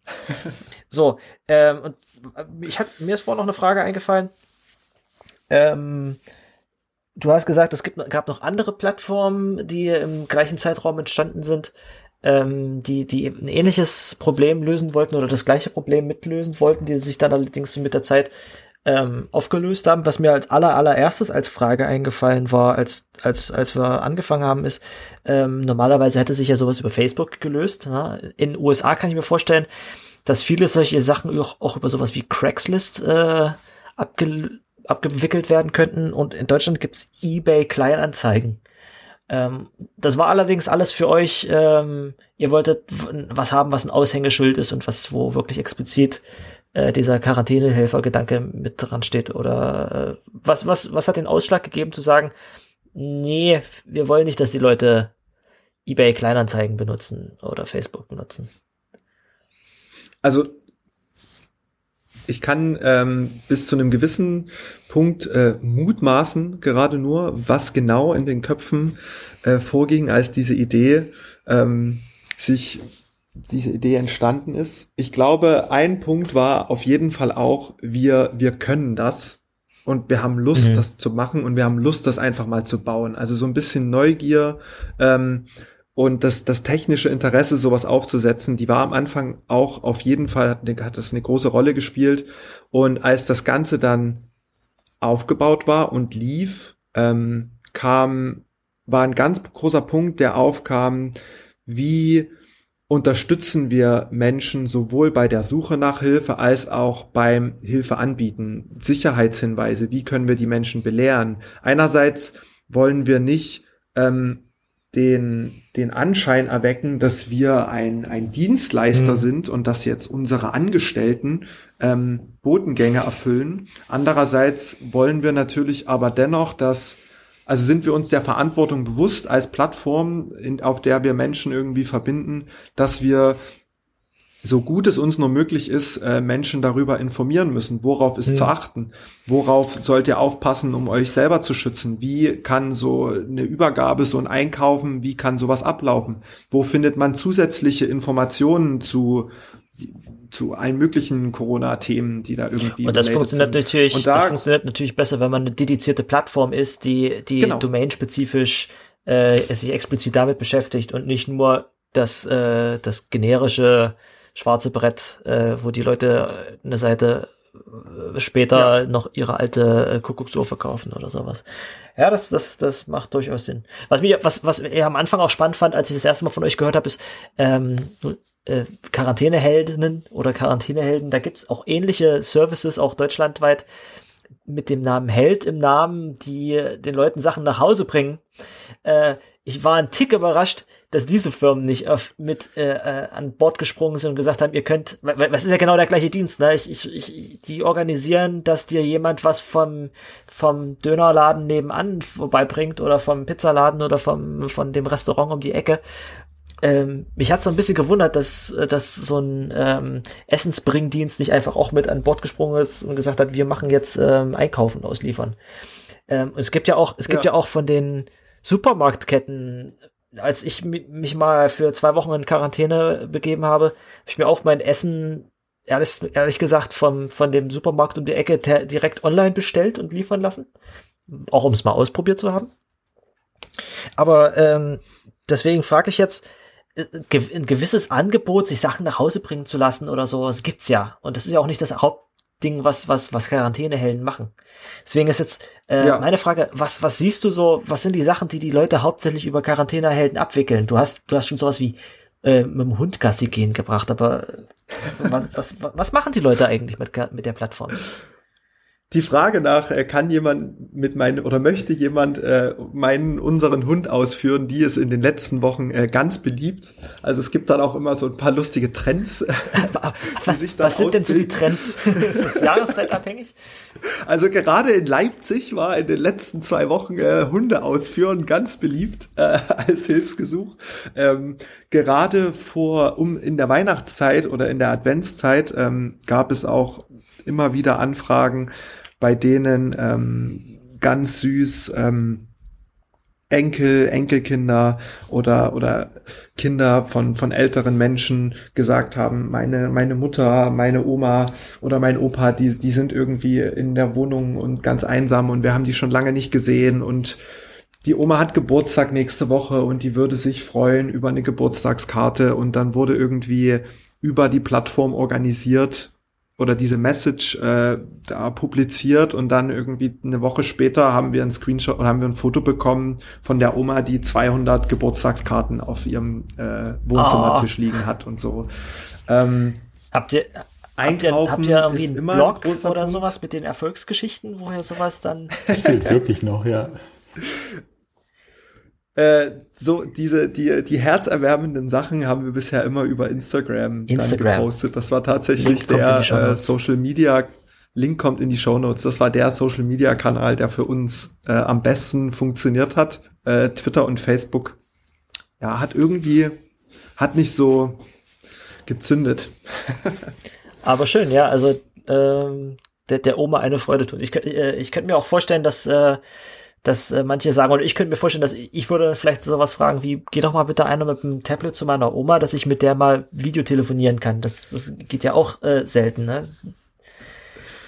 Ja, also wir hatten ab und zu mal äh, die Frage nach Hilfe beim, äh, beim Möbelaufbauen oder ich glaube auch mal einen Fernseher einrichten. Die Oma hat einen neuen Fernseher bekommen und die kann das nicht. Das hatten wir auch. Das ist ja super clever ähm, auch, ja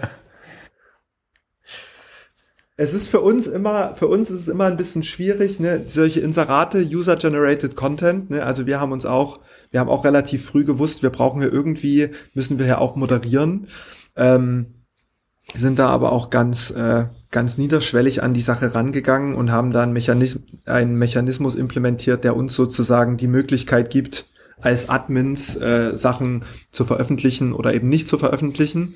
Und ähm, gerade wenn es darum geht, zum, ältere Menschen in ihren eigenen vier Wänden zu unterstützen, sind das dann häufig Sachen, bei denen wir ja dann schon manchmal ein bisschen diskutieren intern, mhm. weil es da in den sehr persönlichen Bereich mhm. reingeht und weil auch sage ich mal, was, was Corona-Infektionen angeht, ne, im, in den Räumen ist es dann auch alles nicht mehr so leicht. Also wir versuchen da schon irgendwie die Menschen so zu erreichen und aufzuklären, dass sie, sie sich da wirklich gut überlegen, äh, welche Hilfe sie auch erfragen und, und dann annehmen und wie das Ganze für sie am sichersten ausgestaltet werden kann. Habt ihr dafür, habt ihr Aber, dafür irgendwie eine Guideline oder ein Best Practice äh, Auflistung oder sowas?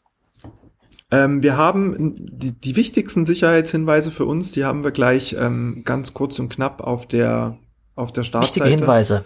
Gleich, Umsichtig. Ähm, gleich gelistet.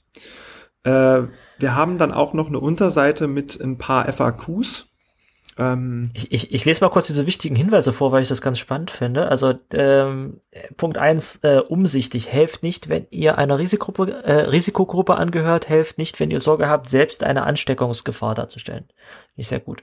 Lokal, helft eurer Nachbarschaft, zum Beispiel euren Hausmitbewohnern, Mitbewohnerinnen äh, konsistent. Helft wenigen, aber das konsistent. Sucht euch zum Beispiel eine Familie und helft nur dieser. Ja, das ist auch ein ganz guter Punkt, dass die Leute nicht ähm, selber zum ja, Superspreader werden. Auch, genau. Oder sich, sich äh, zu sehr verstreuen oder ausbrennen, weil sie irgendwie auf jede Anfrage antworten. Es ist, reicht ja, wenn man, wahrscheinlich kann ich mir vorstellen, reicht ja, wenn man einmal jemanden vermittelt, weil der Hund möchte ja jeden Tag Gassi ja. geführt werden, wahrscheinlich. Oder du möchtest ja regelmäßig für die Person einkaufen.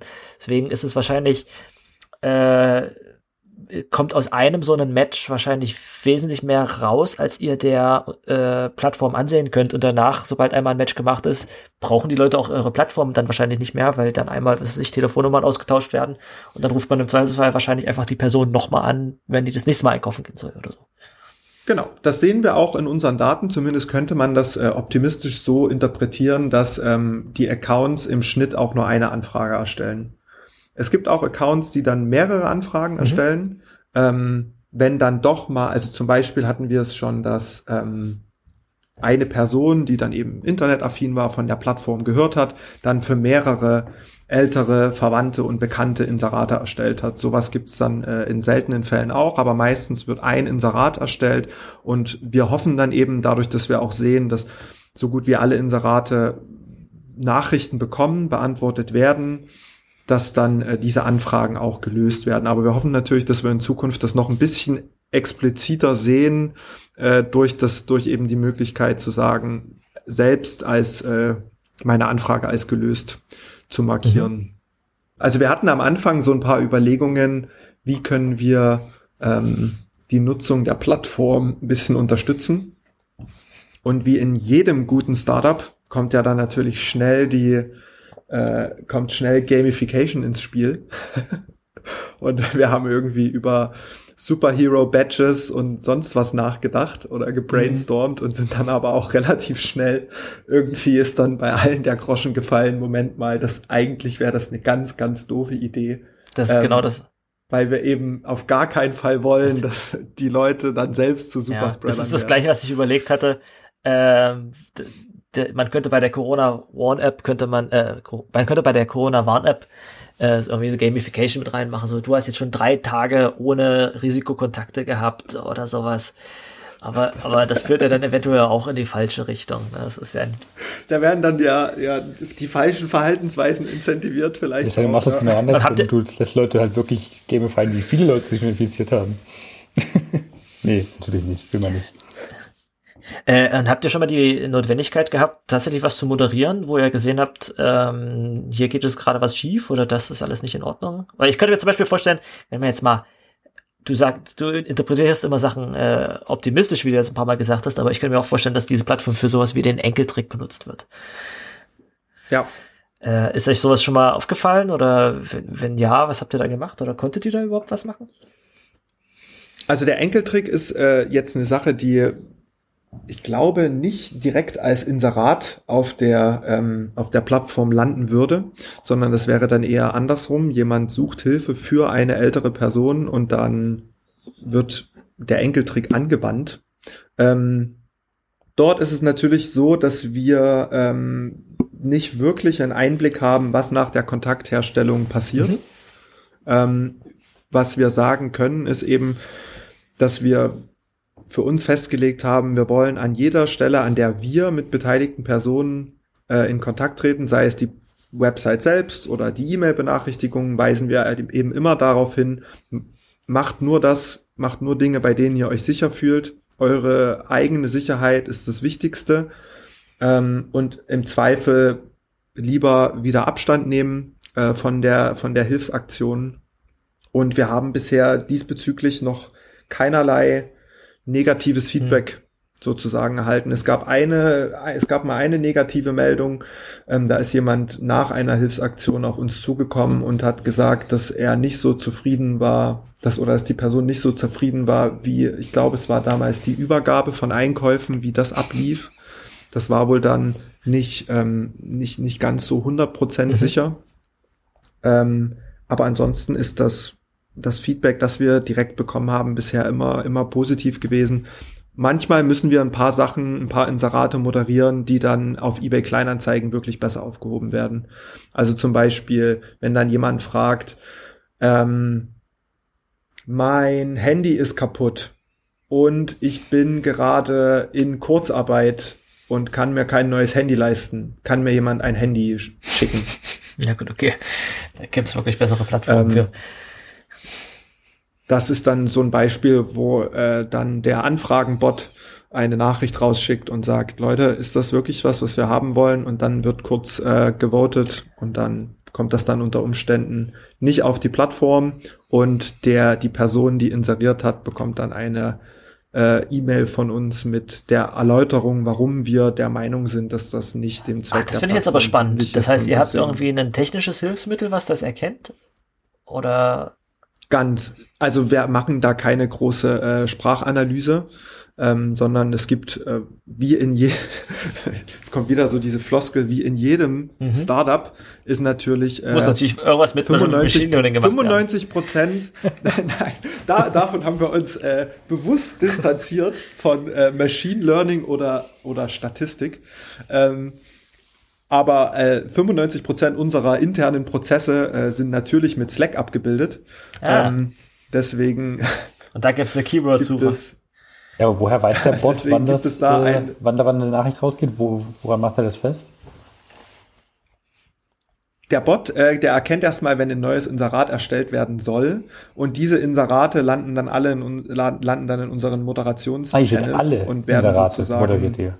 Okay, ja. verstehe. Ja, also wir haben uns ähnlich wie bei der Hotline, haben wir uns auch bei der Moderation des User-Generated Content gedacht, wir können uns jetzt hinsetzen und können überlegen, oh mein Gott, wie lösen wir das Problem bei 100.000 Anrufen pro Tag oder bei 50.000 Inseraten pro Tag und oh mein Gott, das können das wir gar mit, nicht. Das geht wir nur können mit das, das, das geht nur mit, äh, keine Ahnung, zwei Millionen Venture Capital hm. Finanzierung.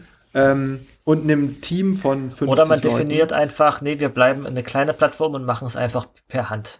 Genau, oder wir machen es einfach mal und fangen einfach an äh, und machen das mit in, in Handarbeit und in dem Moment, in dem wir wirklich dann an den Punkt kommen, an dem wir es nicht mehr handeln können, ähm, müssen wir entweder dann Features abschalten oder uns was Besseres überlegen. Aber ne? ich, ich, ich finde das großartig. Das, das ist einfach super pragmatisch und auf die Art und Weise habt ihr sehr schnell einen Fuß in die Tür gekriegt und das, äh, die Plattform läuft ja heute immer noch. Und offenbar hier, äh, offenbar seid ihr noch nicht alle am Burnout äh, zum Opfer gefallen? Oder wie, wie, wie ist das so? Also ich, du hast gesagt, äh, ihr habt, ihr seid ein Team von 20 Leuten.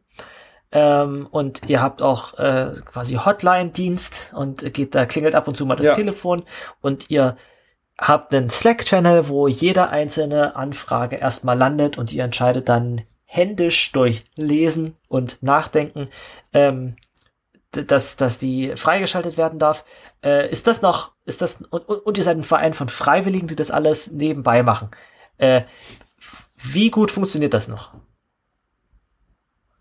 Ähm, momentan funktioniert das noch sehr gut. Ähm, unser Team ist mittlerweile ein bisschen geschrumpft. Also das, der, das ganz große Team, das, sage ich mal, in der Hochzeit ähm, auch des, des medialen Ansturms auf die Plattform da war, ähm, das, das komplette Team hat es nicht ähm, oder ist dann nicht zum, zum, zum Gründungsmitglied auch des Vereins geworden. Den Verein haben wir mit ein paar weniger Mitgliedern dann gegründet. Ähm, aktiv Leute, die sich auch jede Woche noch treffen, an der Plattform arbeiten, auch den Hotline-Dienst übernehmen, sind wir auch ähm, mittlerweile ein paar weniger, weil natürlich das Leben mhm. weiterging ne? und viele Leute dann auch gesagt haben, das, es tut mir leid, ich habe einfach auch jetzt nicht mehr so viel, so viel Zeit. Ähm, und wir da auch immer offen waren, weil wir ja selber auch wissen, im Ehrenamt ist es häufig so, dass Menschen sich überbelasten und, und, und sich zu viel zumuten. Und deswegen war es für uns auch immer wichtig, dass man sagen kann, hey, mir, mir wächst das über den Kopf. Es tut mir leid, ich unterstütze euch gerne noch, wo ich kann, aber ich muss mich jetzt hier mal ein bisschen rausnehmen. Ähm, momentan wird's wieder ein bisschen mehr, was den Workload angeht, auch täglich so im, im sage ich mal, im Operations-Bereich. Die Hotline klingelt jetzt mittlerweile deutlich mhm. häufiger, weil auch einige Gesundheitsämter damit begonnen haben, unsere ähm, unsere Telefonnummer so. rauszugeben. Ach, voll gut. Ich, ich vermute im Kontext, eine Person ruft, bekommt den Anruf, Sie wurden positiv getestet. Äh, bitte begeben Sie sich in Quarantäne und wenn Sie Hilfe benutzen, dann gibt es hier die Quarantäneheldinnen. Ruft doch gerne mal da an. Ähm, das führt auch manchmal zu ein bisschen Verwirrung, weil den Menschen, die dann direkt quasi bei uns anrufen, so ein bisschen die äh, die, die Überleitung zu ähm, dem Zweck fehlt, den Sie haben wir gesagt, wir sollen mal anrufen, deswegen erfüllen möchten. genau, die haben gesagt, wir sollen da anrufen und die haben gesagt, bei euch gibt's was zu essen. so. Ist auch gut, wie wir damit Also manchmal müssen wir dann manchmal müssen wir dann auch erstmal ein bisschen Expectations managen, äh, um dann zu schauen, was, was wobei wir unter, wobei wir gern unterstützen und unterstützen können. Wo es ja dann wahrscheinlich auch ein bisschen enttäuscht ähm, ist, wenn man dann sagen muss, äh, ja, Moment, äh, sie haben sich da, also so richtig, äh, also wir helfen ihnen gerne, aber erwarten sie mal nicht zu viel oder so. Das müsste ihr wahrscheinlich. Ja, natürlich. Manchmal, manchmal ist es auch traurig. Also vor allem haben wir manchmal ähm, auch ältere Leute, die bei uns anrufen und ähm, von, von Einsamkeit geplagt sind ne? und, und einfach auch jemanden mal zum Reden suchen. So, und wir hatten schon auch ähm, an der Hotline lange, äh, lange emotionale, rührende Gespräche mit, mit Menschen, die uns dann von ihrer Geschichte erzählt haben und äh, das sind dann auch Punkte, bei denen wir dann vermitteln können. Es gibt dann auch äh, andere tolle Organisationen wie das Silbernetz zum Beispiel. Wer? Ähm, zu denen wir auch Kontakt. Das Silbernetz. Das ist eine Organisation, die sich äh, eben dem Problem von Einsamkeit im Alter gewidmet hat ah, und die ähm, über eine, ich glaube, auch eine ausgeklügelte Software äh, dann Telefon, so, so, ich will nicht sagen Telefonketten, aber so Telefonfreundschaften mhm. äh, etablieren und ähm, dort Menschen, die gern mal ein bisschen quatschen wollen, sozusagen äh, jemanden finden können, der genauso Bock hat, mal zu quatschen. Ähm, ja, D und sich dann treffen. Klingt echt nicht ähm, an dieser Stelle äh, wird mich jetzt interessieren, ähm, wenn man mal an die Unix-Philosophie denkt. Äh, Unix-Philosophie heißt, äh, ein Tool löst ein Problem und das gut. Und äh, Quarantänehelden macht das. Ne? Es ist ein schwarzes Brett äh, oder es ist ein Brett äh, für Leute, die sich gegenseitig, äh, wenn sie unter, wenn sie in Quarantäne sind, äh, helfen. Und jetzt hast du gerade angeschnitten, es gibt natürlich noch andere Probleme, die Leute haben, die dann aber vielleicht bei euch auftauchen. Ähm, das heißt, äh, habt ihr dann eventuell eine Übersichtsseite für, das sind so Sachen, die, die häufig bei uns landen, aber dafür gibt es eigentlich bessere Helfer. Ähm, geht doch mal hier hin. Habt ihr da schon irgendwie eine feste Liste von Sachen, sowas wie das Silbernetz? Ähm, das gibt es bisher, gibt es für uns nur intern. Also wir haben noch nicht ähm, genügend, sage ich mal, solcher, solcher problematischen Fälle ähm, gesammelt, um zu sagen, wir bauen jetzt vielleicht eine zusätzliche Unterseite mhm. oder so. Es wäre auch vielleicht gar nicht so zielführend, weil die Leute ja eben nicht auf der Website gelandet sind, sondern bei uns auf Stimmt. der Hotline. Ähm, deswegen ist helfen da für uns intern unsere ähm, unsere Leitlinien für die für die Telefonate helfen da schon meistens schon meistens weiter um den Leuten dann irgendwie zu sagen, hey, schau doch mal dort oder versuch noch mal dort jemanden zu erreichen. Ist dann natürlich häufig auch schwierig, weil ähm, Organisationen wie äh, Gesundheitsämter oder das, das Rote Kreuz oder Seelsorge natürlich auch überlaufen sind und, mhm. und man dann dort häufig ähm, niemanden erreicht oder nur schwierig Leute erreicht. Aber ja, da können wir dann in dem Moment auch leider nur begrenzt nur begrenzt weiterhelfen. Ja, ihr seid ja auch nur, Quarantänehelden ist ja quasi auch nur für einen bestimmten Use Case da und nicht um alle Probleme zu lösen. Aber deswegen so wird mich jetzt nochmal interessieren. Ja, äh, deswegen wird mich jetzt nochmal äh, ein Punkt interessieren, und zwar ist es ja trotzdem ein, ein, ein öffentlicher Dienst, den ihr anbietet. Ne? Es, ist, es war ein Haufen Freiwillige, äh, die das äh, gerne machen, aber man könnte sich ja genauso gut vorstellen, diese, so, eine, so eine Plattform, wo sich die Leute gerade in so einer Situation helfen, ist ja vielleicht auch was, was nicht unbedingt die Leute selbst machen sollten. Man könnte sich vielleicht auch vorstellen, das ist vielleicht auch eine, eine könnte auch eine staatliche Aufgabe sein. Also sowas wie sowas wie Quarantäneheldin.org könnte genauso gut von der Bundesregierung oder von der sächsischen Regierung oder von, von der Stadt äh, organisiert werden. Ne? Das hat dann immer so ein bisschen äh, vielleicht noch das Problem, dass es dann bürokratische Hölle wird oder dass es vielleicht zu lokal ist, wenn es bloß, keine Ahnung, Dresden aufzieht und dann auf dresden.de könnte man sich vorstellen, dass diese Städte selber auf so eine Idee kommen, so eine Unterseite für genau solche Sachen zu machen.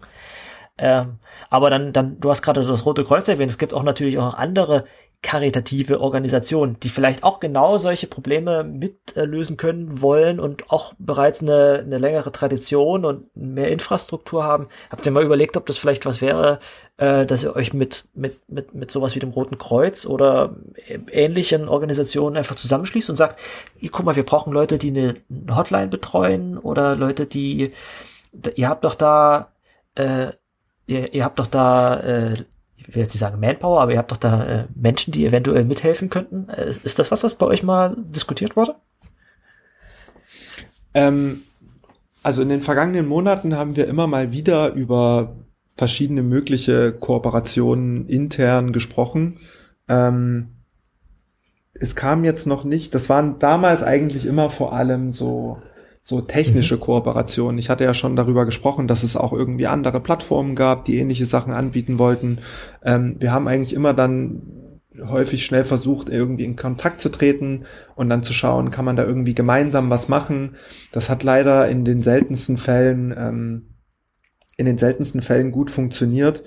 Ähm, unser Outreach in Richtung anderer größerer etablierter Organisationen ähm, hat war bisher auch, so viel ich weiß, recht begrenzt, weil einerseits niemand auf uns zukam und aktiv nach unserer Hilfe gefragt hat oder geschaut hat, wollen wir da was zusammen machen, als wir mal versuchten mit Städten und Gemeinden in Kontakt zu treten, ähm, wurde uns dann häufig leider gesagt, es tut mir leid, wir können eure Info nicht auf unsere Website nehmen oder sowas, weil ihr seid, ähm, ihr seid ein Verein und das, ihr seid nichts Offizielles und, und das können wir nicht machen. Ähm, umso lustiger war es dann, als dann in den gleichen Kommunen dann irgendwann die Gesundheitsämter angefangen haben, unsere Telefonnummer rauszugeben.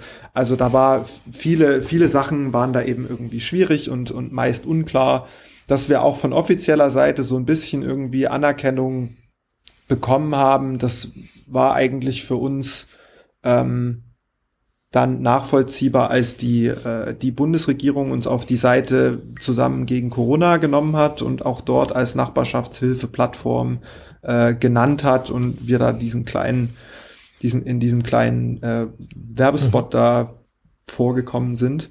Ähm, aber leider war dann auch dort die offizielle Zusammenarbeit beendet und es ging nicht darüber hinaus. Das war ein bisschen schade, ehrlich gesagt.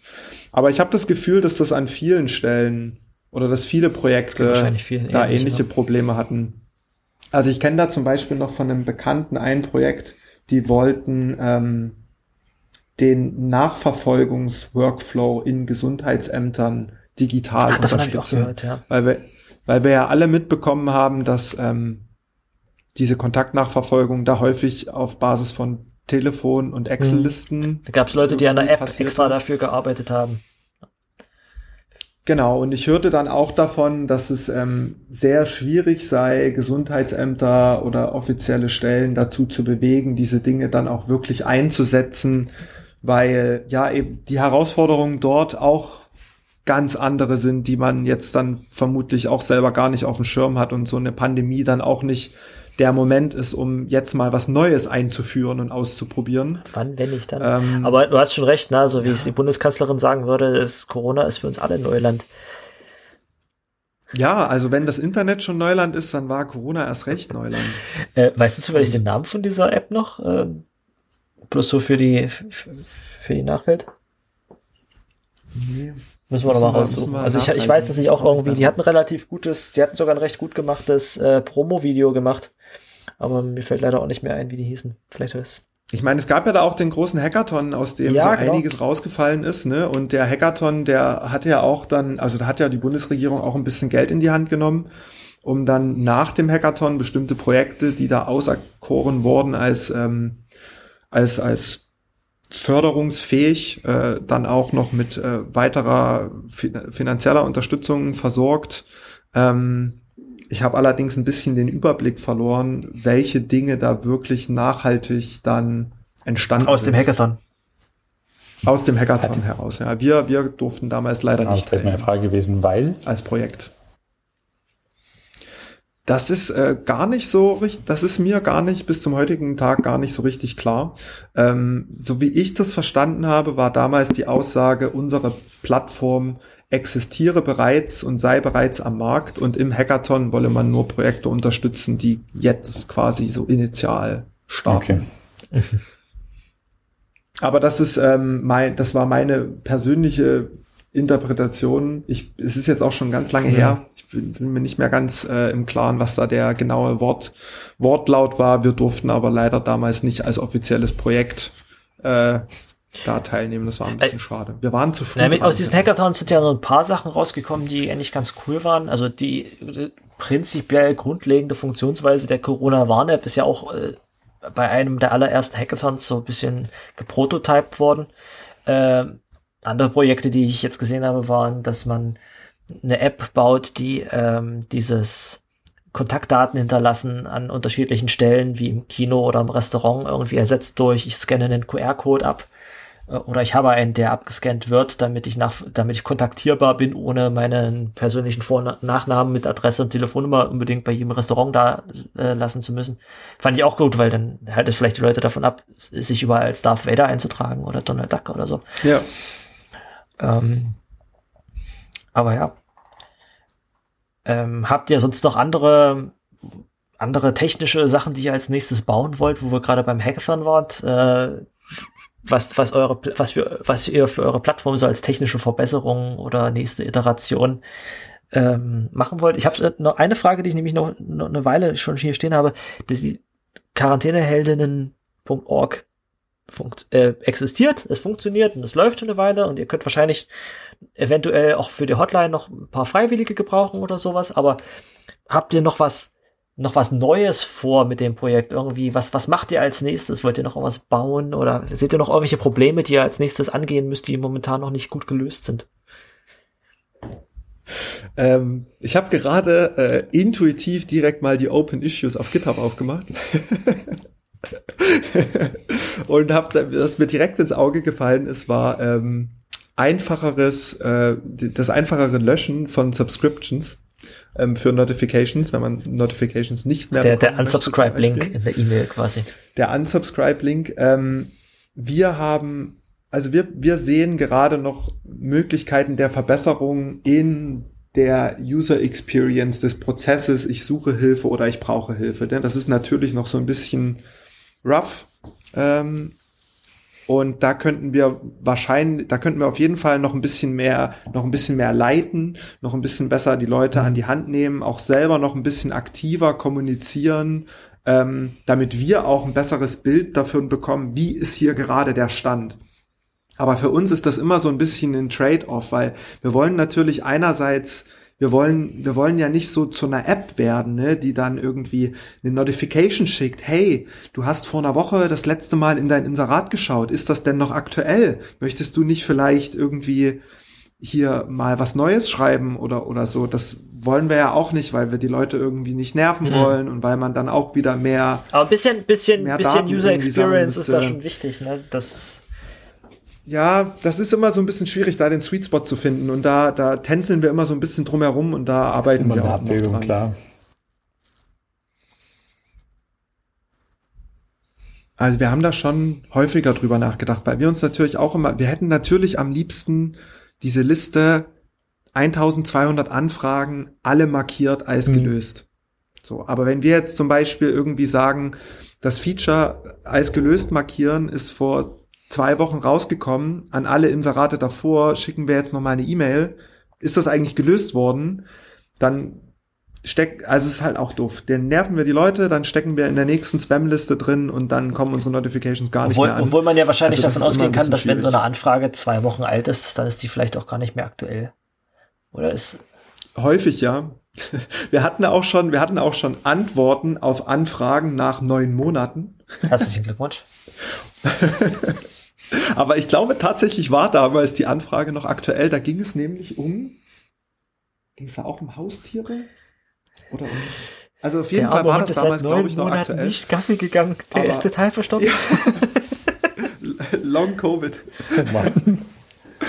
ähm, bisschen dark. ähm, aber da probieren wir uns gerade noch so ein bisschen aus. Ja, krass. Äh, Tom, äh, vielen Dank für diese sehr äh, aufschlussreiche und doch sehr spannende Geschichte. Ich muss sagen, ich finde dieses Projekt durchaus bemerkenswert äh, und ich finde das super toll, dass du dich da, äh, dass, dass ihr das, dass ihr dieses Projekt äh, ins Leben gerufen habt und bis heute weiter stemmt. Auf jeden Fall, das ist ein ähm, echt wertvoller Beitrag danke. auch für, für die Allgemeinheit. Das ist echt richtig stark. Genau, also ihr, ihr habt also auf, ihr seid auf quarantäneheldinnen.org und auf quarantänehelden.org zu erreichen. Ähm, man kann euch sicherlich ja. auch, konf, äh, auch kontaktieren, wenn man zum Beispiel bei der Hotline mit aushelfen möchte. Ist das was, wo, wo ihr Interesse dran habt? Wenn sich Leute Klar, gern. Wer, wer in jeglicher Hinsicht Lust hat, mehr über die Organisation zu erfahren, auch vielleicht mehr über Option 26.org, ähm, ähm, meldet euch gerne. Wir freuen uns immer über Feedback, auch wenn euch irgendwas auffällt bei der Website, was man noch verbessern könnte. Ähm, sehr gerne. Sehr cool. Macht Option 26 außer Quarantäneheldin noch bereits andere Projekte? Nee.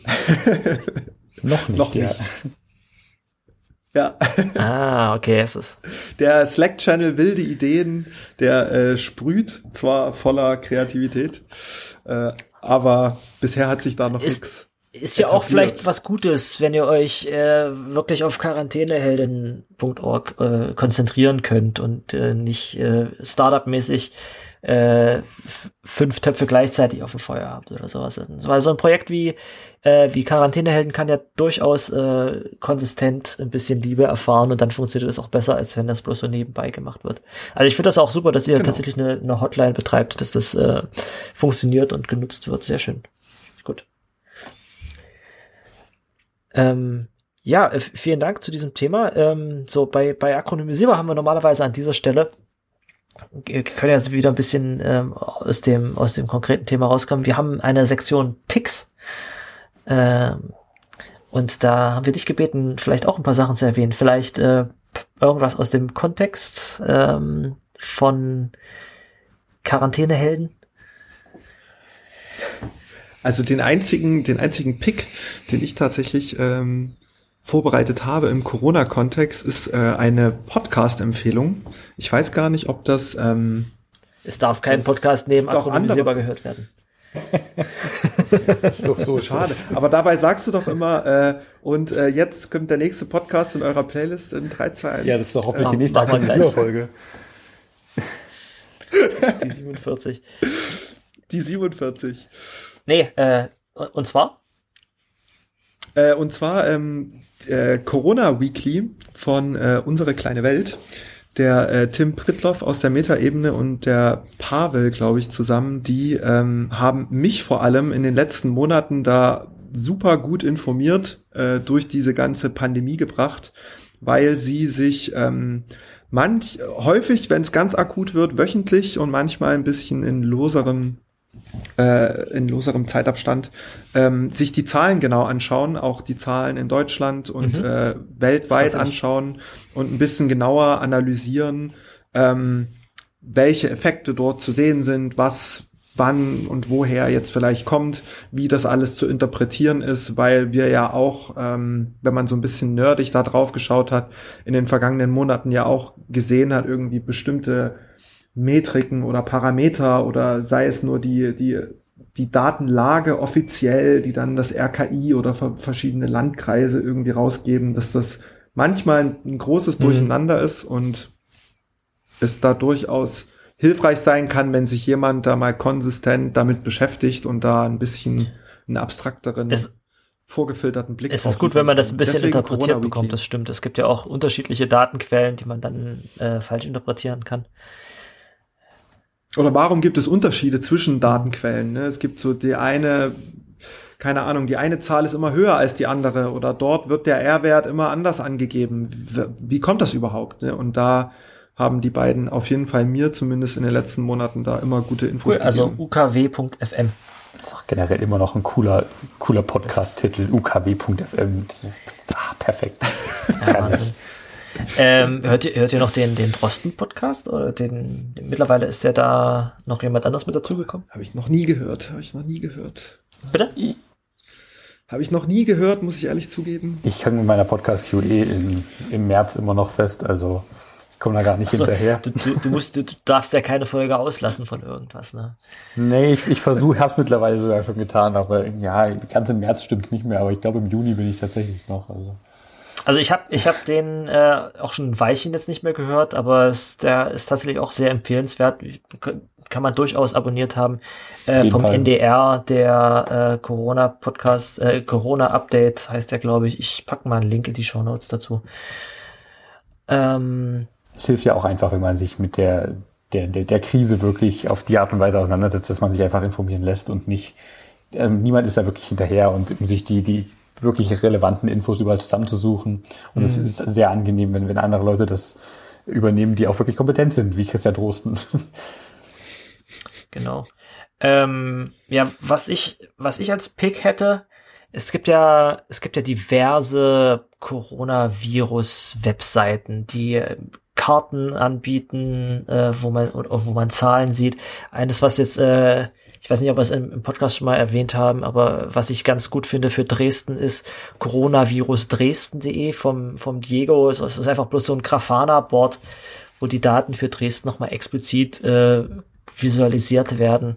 Ähm, finde ich sehr gut. Auch so Seiten wie Risklayer, ähm, wo visualisiert wird, was, was in welchem Landkreis gerade für, für Zahlen äh, oder für, für äh, Inzidenzwerte herrschen. Das sind allerdings alles Seiten, die Angst machen. Ne? Da guckst du hin und denkst dir so, ah, das ist quasi Doomscrolling auf, auf Datenbasis oder es ist, und wir, und wir reden ja immer, wir reden ja auch immer über Corona, wenn wir uns unterhalten, immer so, es hat so ein bisschen das, den Wetterbericht verdrängt. Nur, dass es im Gegensatz zum Wetterbericht, äh, was Pandemielage angeht, eigentlich immer nur schlechte Nachrichten gibt. Ne? Es, ist, es gibt selten, es gibt selten wirklich gute Nachrichten. Äh, beim, beim Wetterbericht regnet's, aber da scheint auch manchmal die Sonne. Und das fehlte irgendwie so ein bisschen bei der Pandemie. Dafür finde ich es schön, dass, es, äh, dass wir ab und zu mal sowas wie quarantänehelden.org äh, erwähnen dürfen. Aber was jetzt zum Beispiel, was ich jetzt neu gefunden habe, was ich als Pick erwähnen möchte, ist von der Zeit, ist bestimmt nicht die einzige Seite, es gibt auch von anderen äh, Nachrichtenanbietern so Karten, aber es gibt, äh, ich finde die von der Zeit mit am übersichtlichsten, eine, eine Visualisierung der verabreichten Impfdosen äh, deutschlandweit. Wo ich auch so ein bisschen stolz bin, dass Sachsen-Anhalt da relativ weit vorne ist im, im Bereich und ein bisschen, bisschen schockiert bin, wie schlecht äh, Sachsen da dasteht. Das ist tatsächlich irgendwie doppelt so viele Leute im Verhältnis geimpft in Sachsen-Anhalt wie in Sachsen. Sehr peinlich. Aber ich, ich pack mal mit in die Show Notes äh, die Seite von der Zeit mit der Impfkarte. Das ist definitiv schön, wenn man mal wachsenden Zahlen zuschauen kann, die eben nicht das genaue Gegenteil bedeuten von irgendwelchen Infektions- oder Todeszahlen, sondern wie viele Leute geimpft sind. Mittlerweile ist es echt schön, wie, wie rapide es da auch hochgeht. Natürlich muss es noch ein bisschen schneller werden, sonst schaffen wir es gerade mal in zehn Jahren, das Land durchzuimpfen, aber das wird schon. Das wird schon. Ja, da können wir tatsächlich noch ein bisschen das Tempo an, an, äh, anheben. Also ich habe irgendwie gehört, am Anfang war geplant, dass man 700.000 Leute pro Woche impfen wollte und das klingt erstmal viel. Dann rechnet man aus, dass es dann zwei Jahre dauert, die gesamte deutsche Bevölkerung zu impfen. Das sind Aber gut, echt viele, ja. Und, und momentan schaffen wir es nicht mal, 700.000 Leute pro Woche zu impfen. Also wir haben jetzt, äh, laut der Zeitkarte haben wir jetzt, und ich glaube, wir machen das schon seit über einer Woche, äh, haben wir gerade mal 500.000 Leute, 500.000 Impfdosen verabreicht. Und das sind immer noch nicht, das, das heißt, die Leute sind alle nur halb geimpft. Die müssen nämlich ja nach drei Wochen nochmal geimpft werden. Stimmt, das kommt noch dazu. Aber ich glaube, die Impfzentren sind auch noch nicht alle wirklich voll funktional, beziehungsweise da, da kommt noch einiges hinzu. Also das ist noch im Aufbau. Gerade äh, wirklich im, im gesamten Bund. Also in manchen Bundesländern läuft das schon viel effizienter. Gerade Sachsen und ich glaube, Thüringen war auch so ein, so ein Schlusslicht, zumindest was die Absolutzahlen angeht, ist es noch ein bisschen hinterher. Auf jeden Fall. Ja, also das war mein Pick. Ähm, schaut euch diese, schaut euch diese Impfkarten an. Also wenn ihr nicht gerade denkt, dass ihr da gechippt werdet, dann gibt einem diese Impfkarte doch ein etwas positiveres Gefühl. Wenn ihr sich denkt, ach, da sind schon wieder ein paar Leute sicherer. Also ich sehe gerade bei der Zeitkarte ja auch, dass die Quelle auch hier das Robert Koch Institut ist.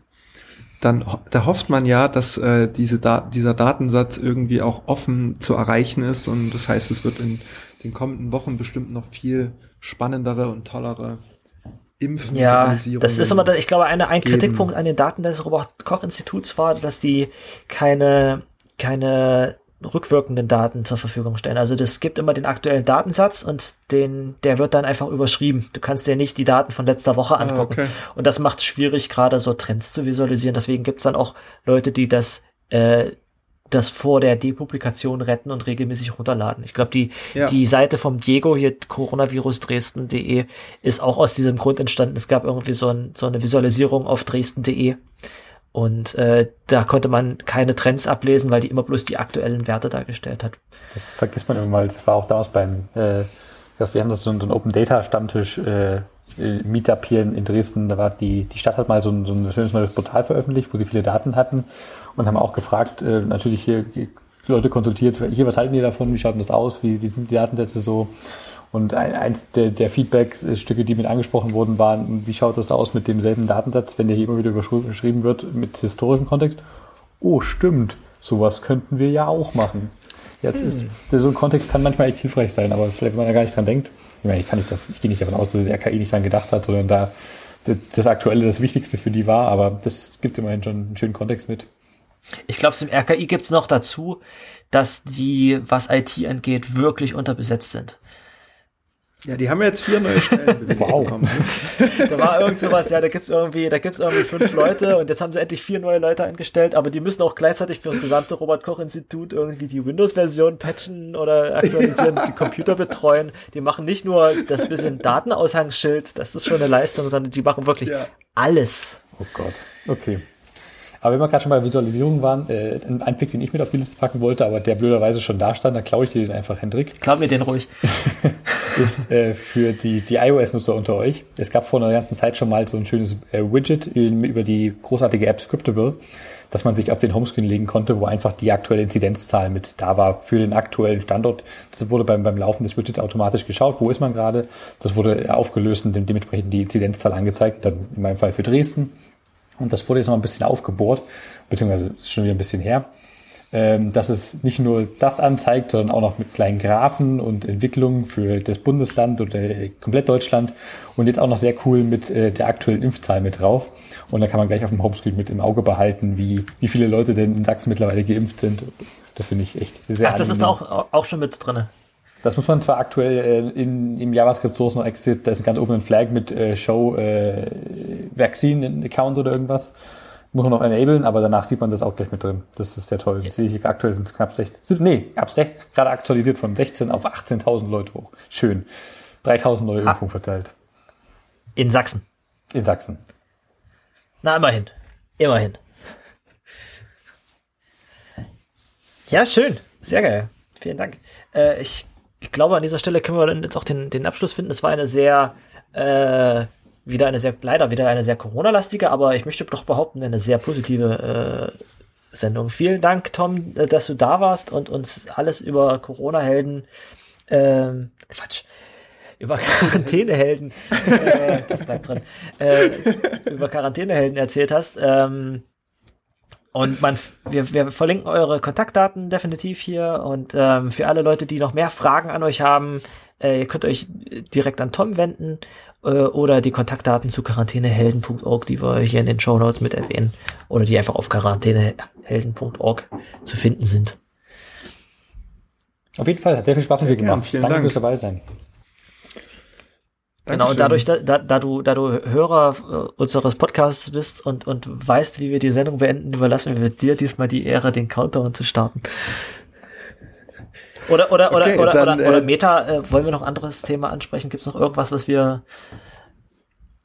Nee, ich glaube, das ist Ich glaube, das ist ein guter Abschluss, ja. Ja, ist ein guter Abschluss. Gut. Okay, dann bitte. Okay, jetzt noch mal ein bisschen, ein bisschen Aufregung noch mal zum Schluss. Ich hoffe, ich mache das richtig. Ähm, vielen Dank, dass ihr zugehört habt. Äh, der nächste Podcast in eurer Playlist kommt in 3, 2, 1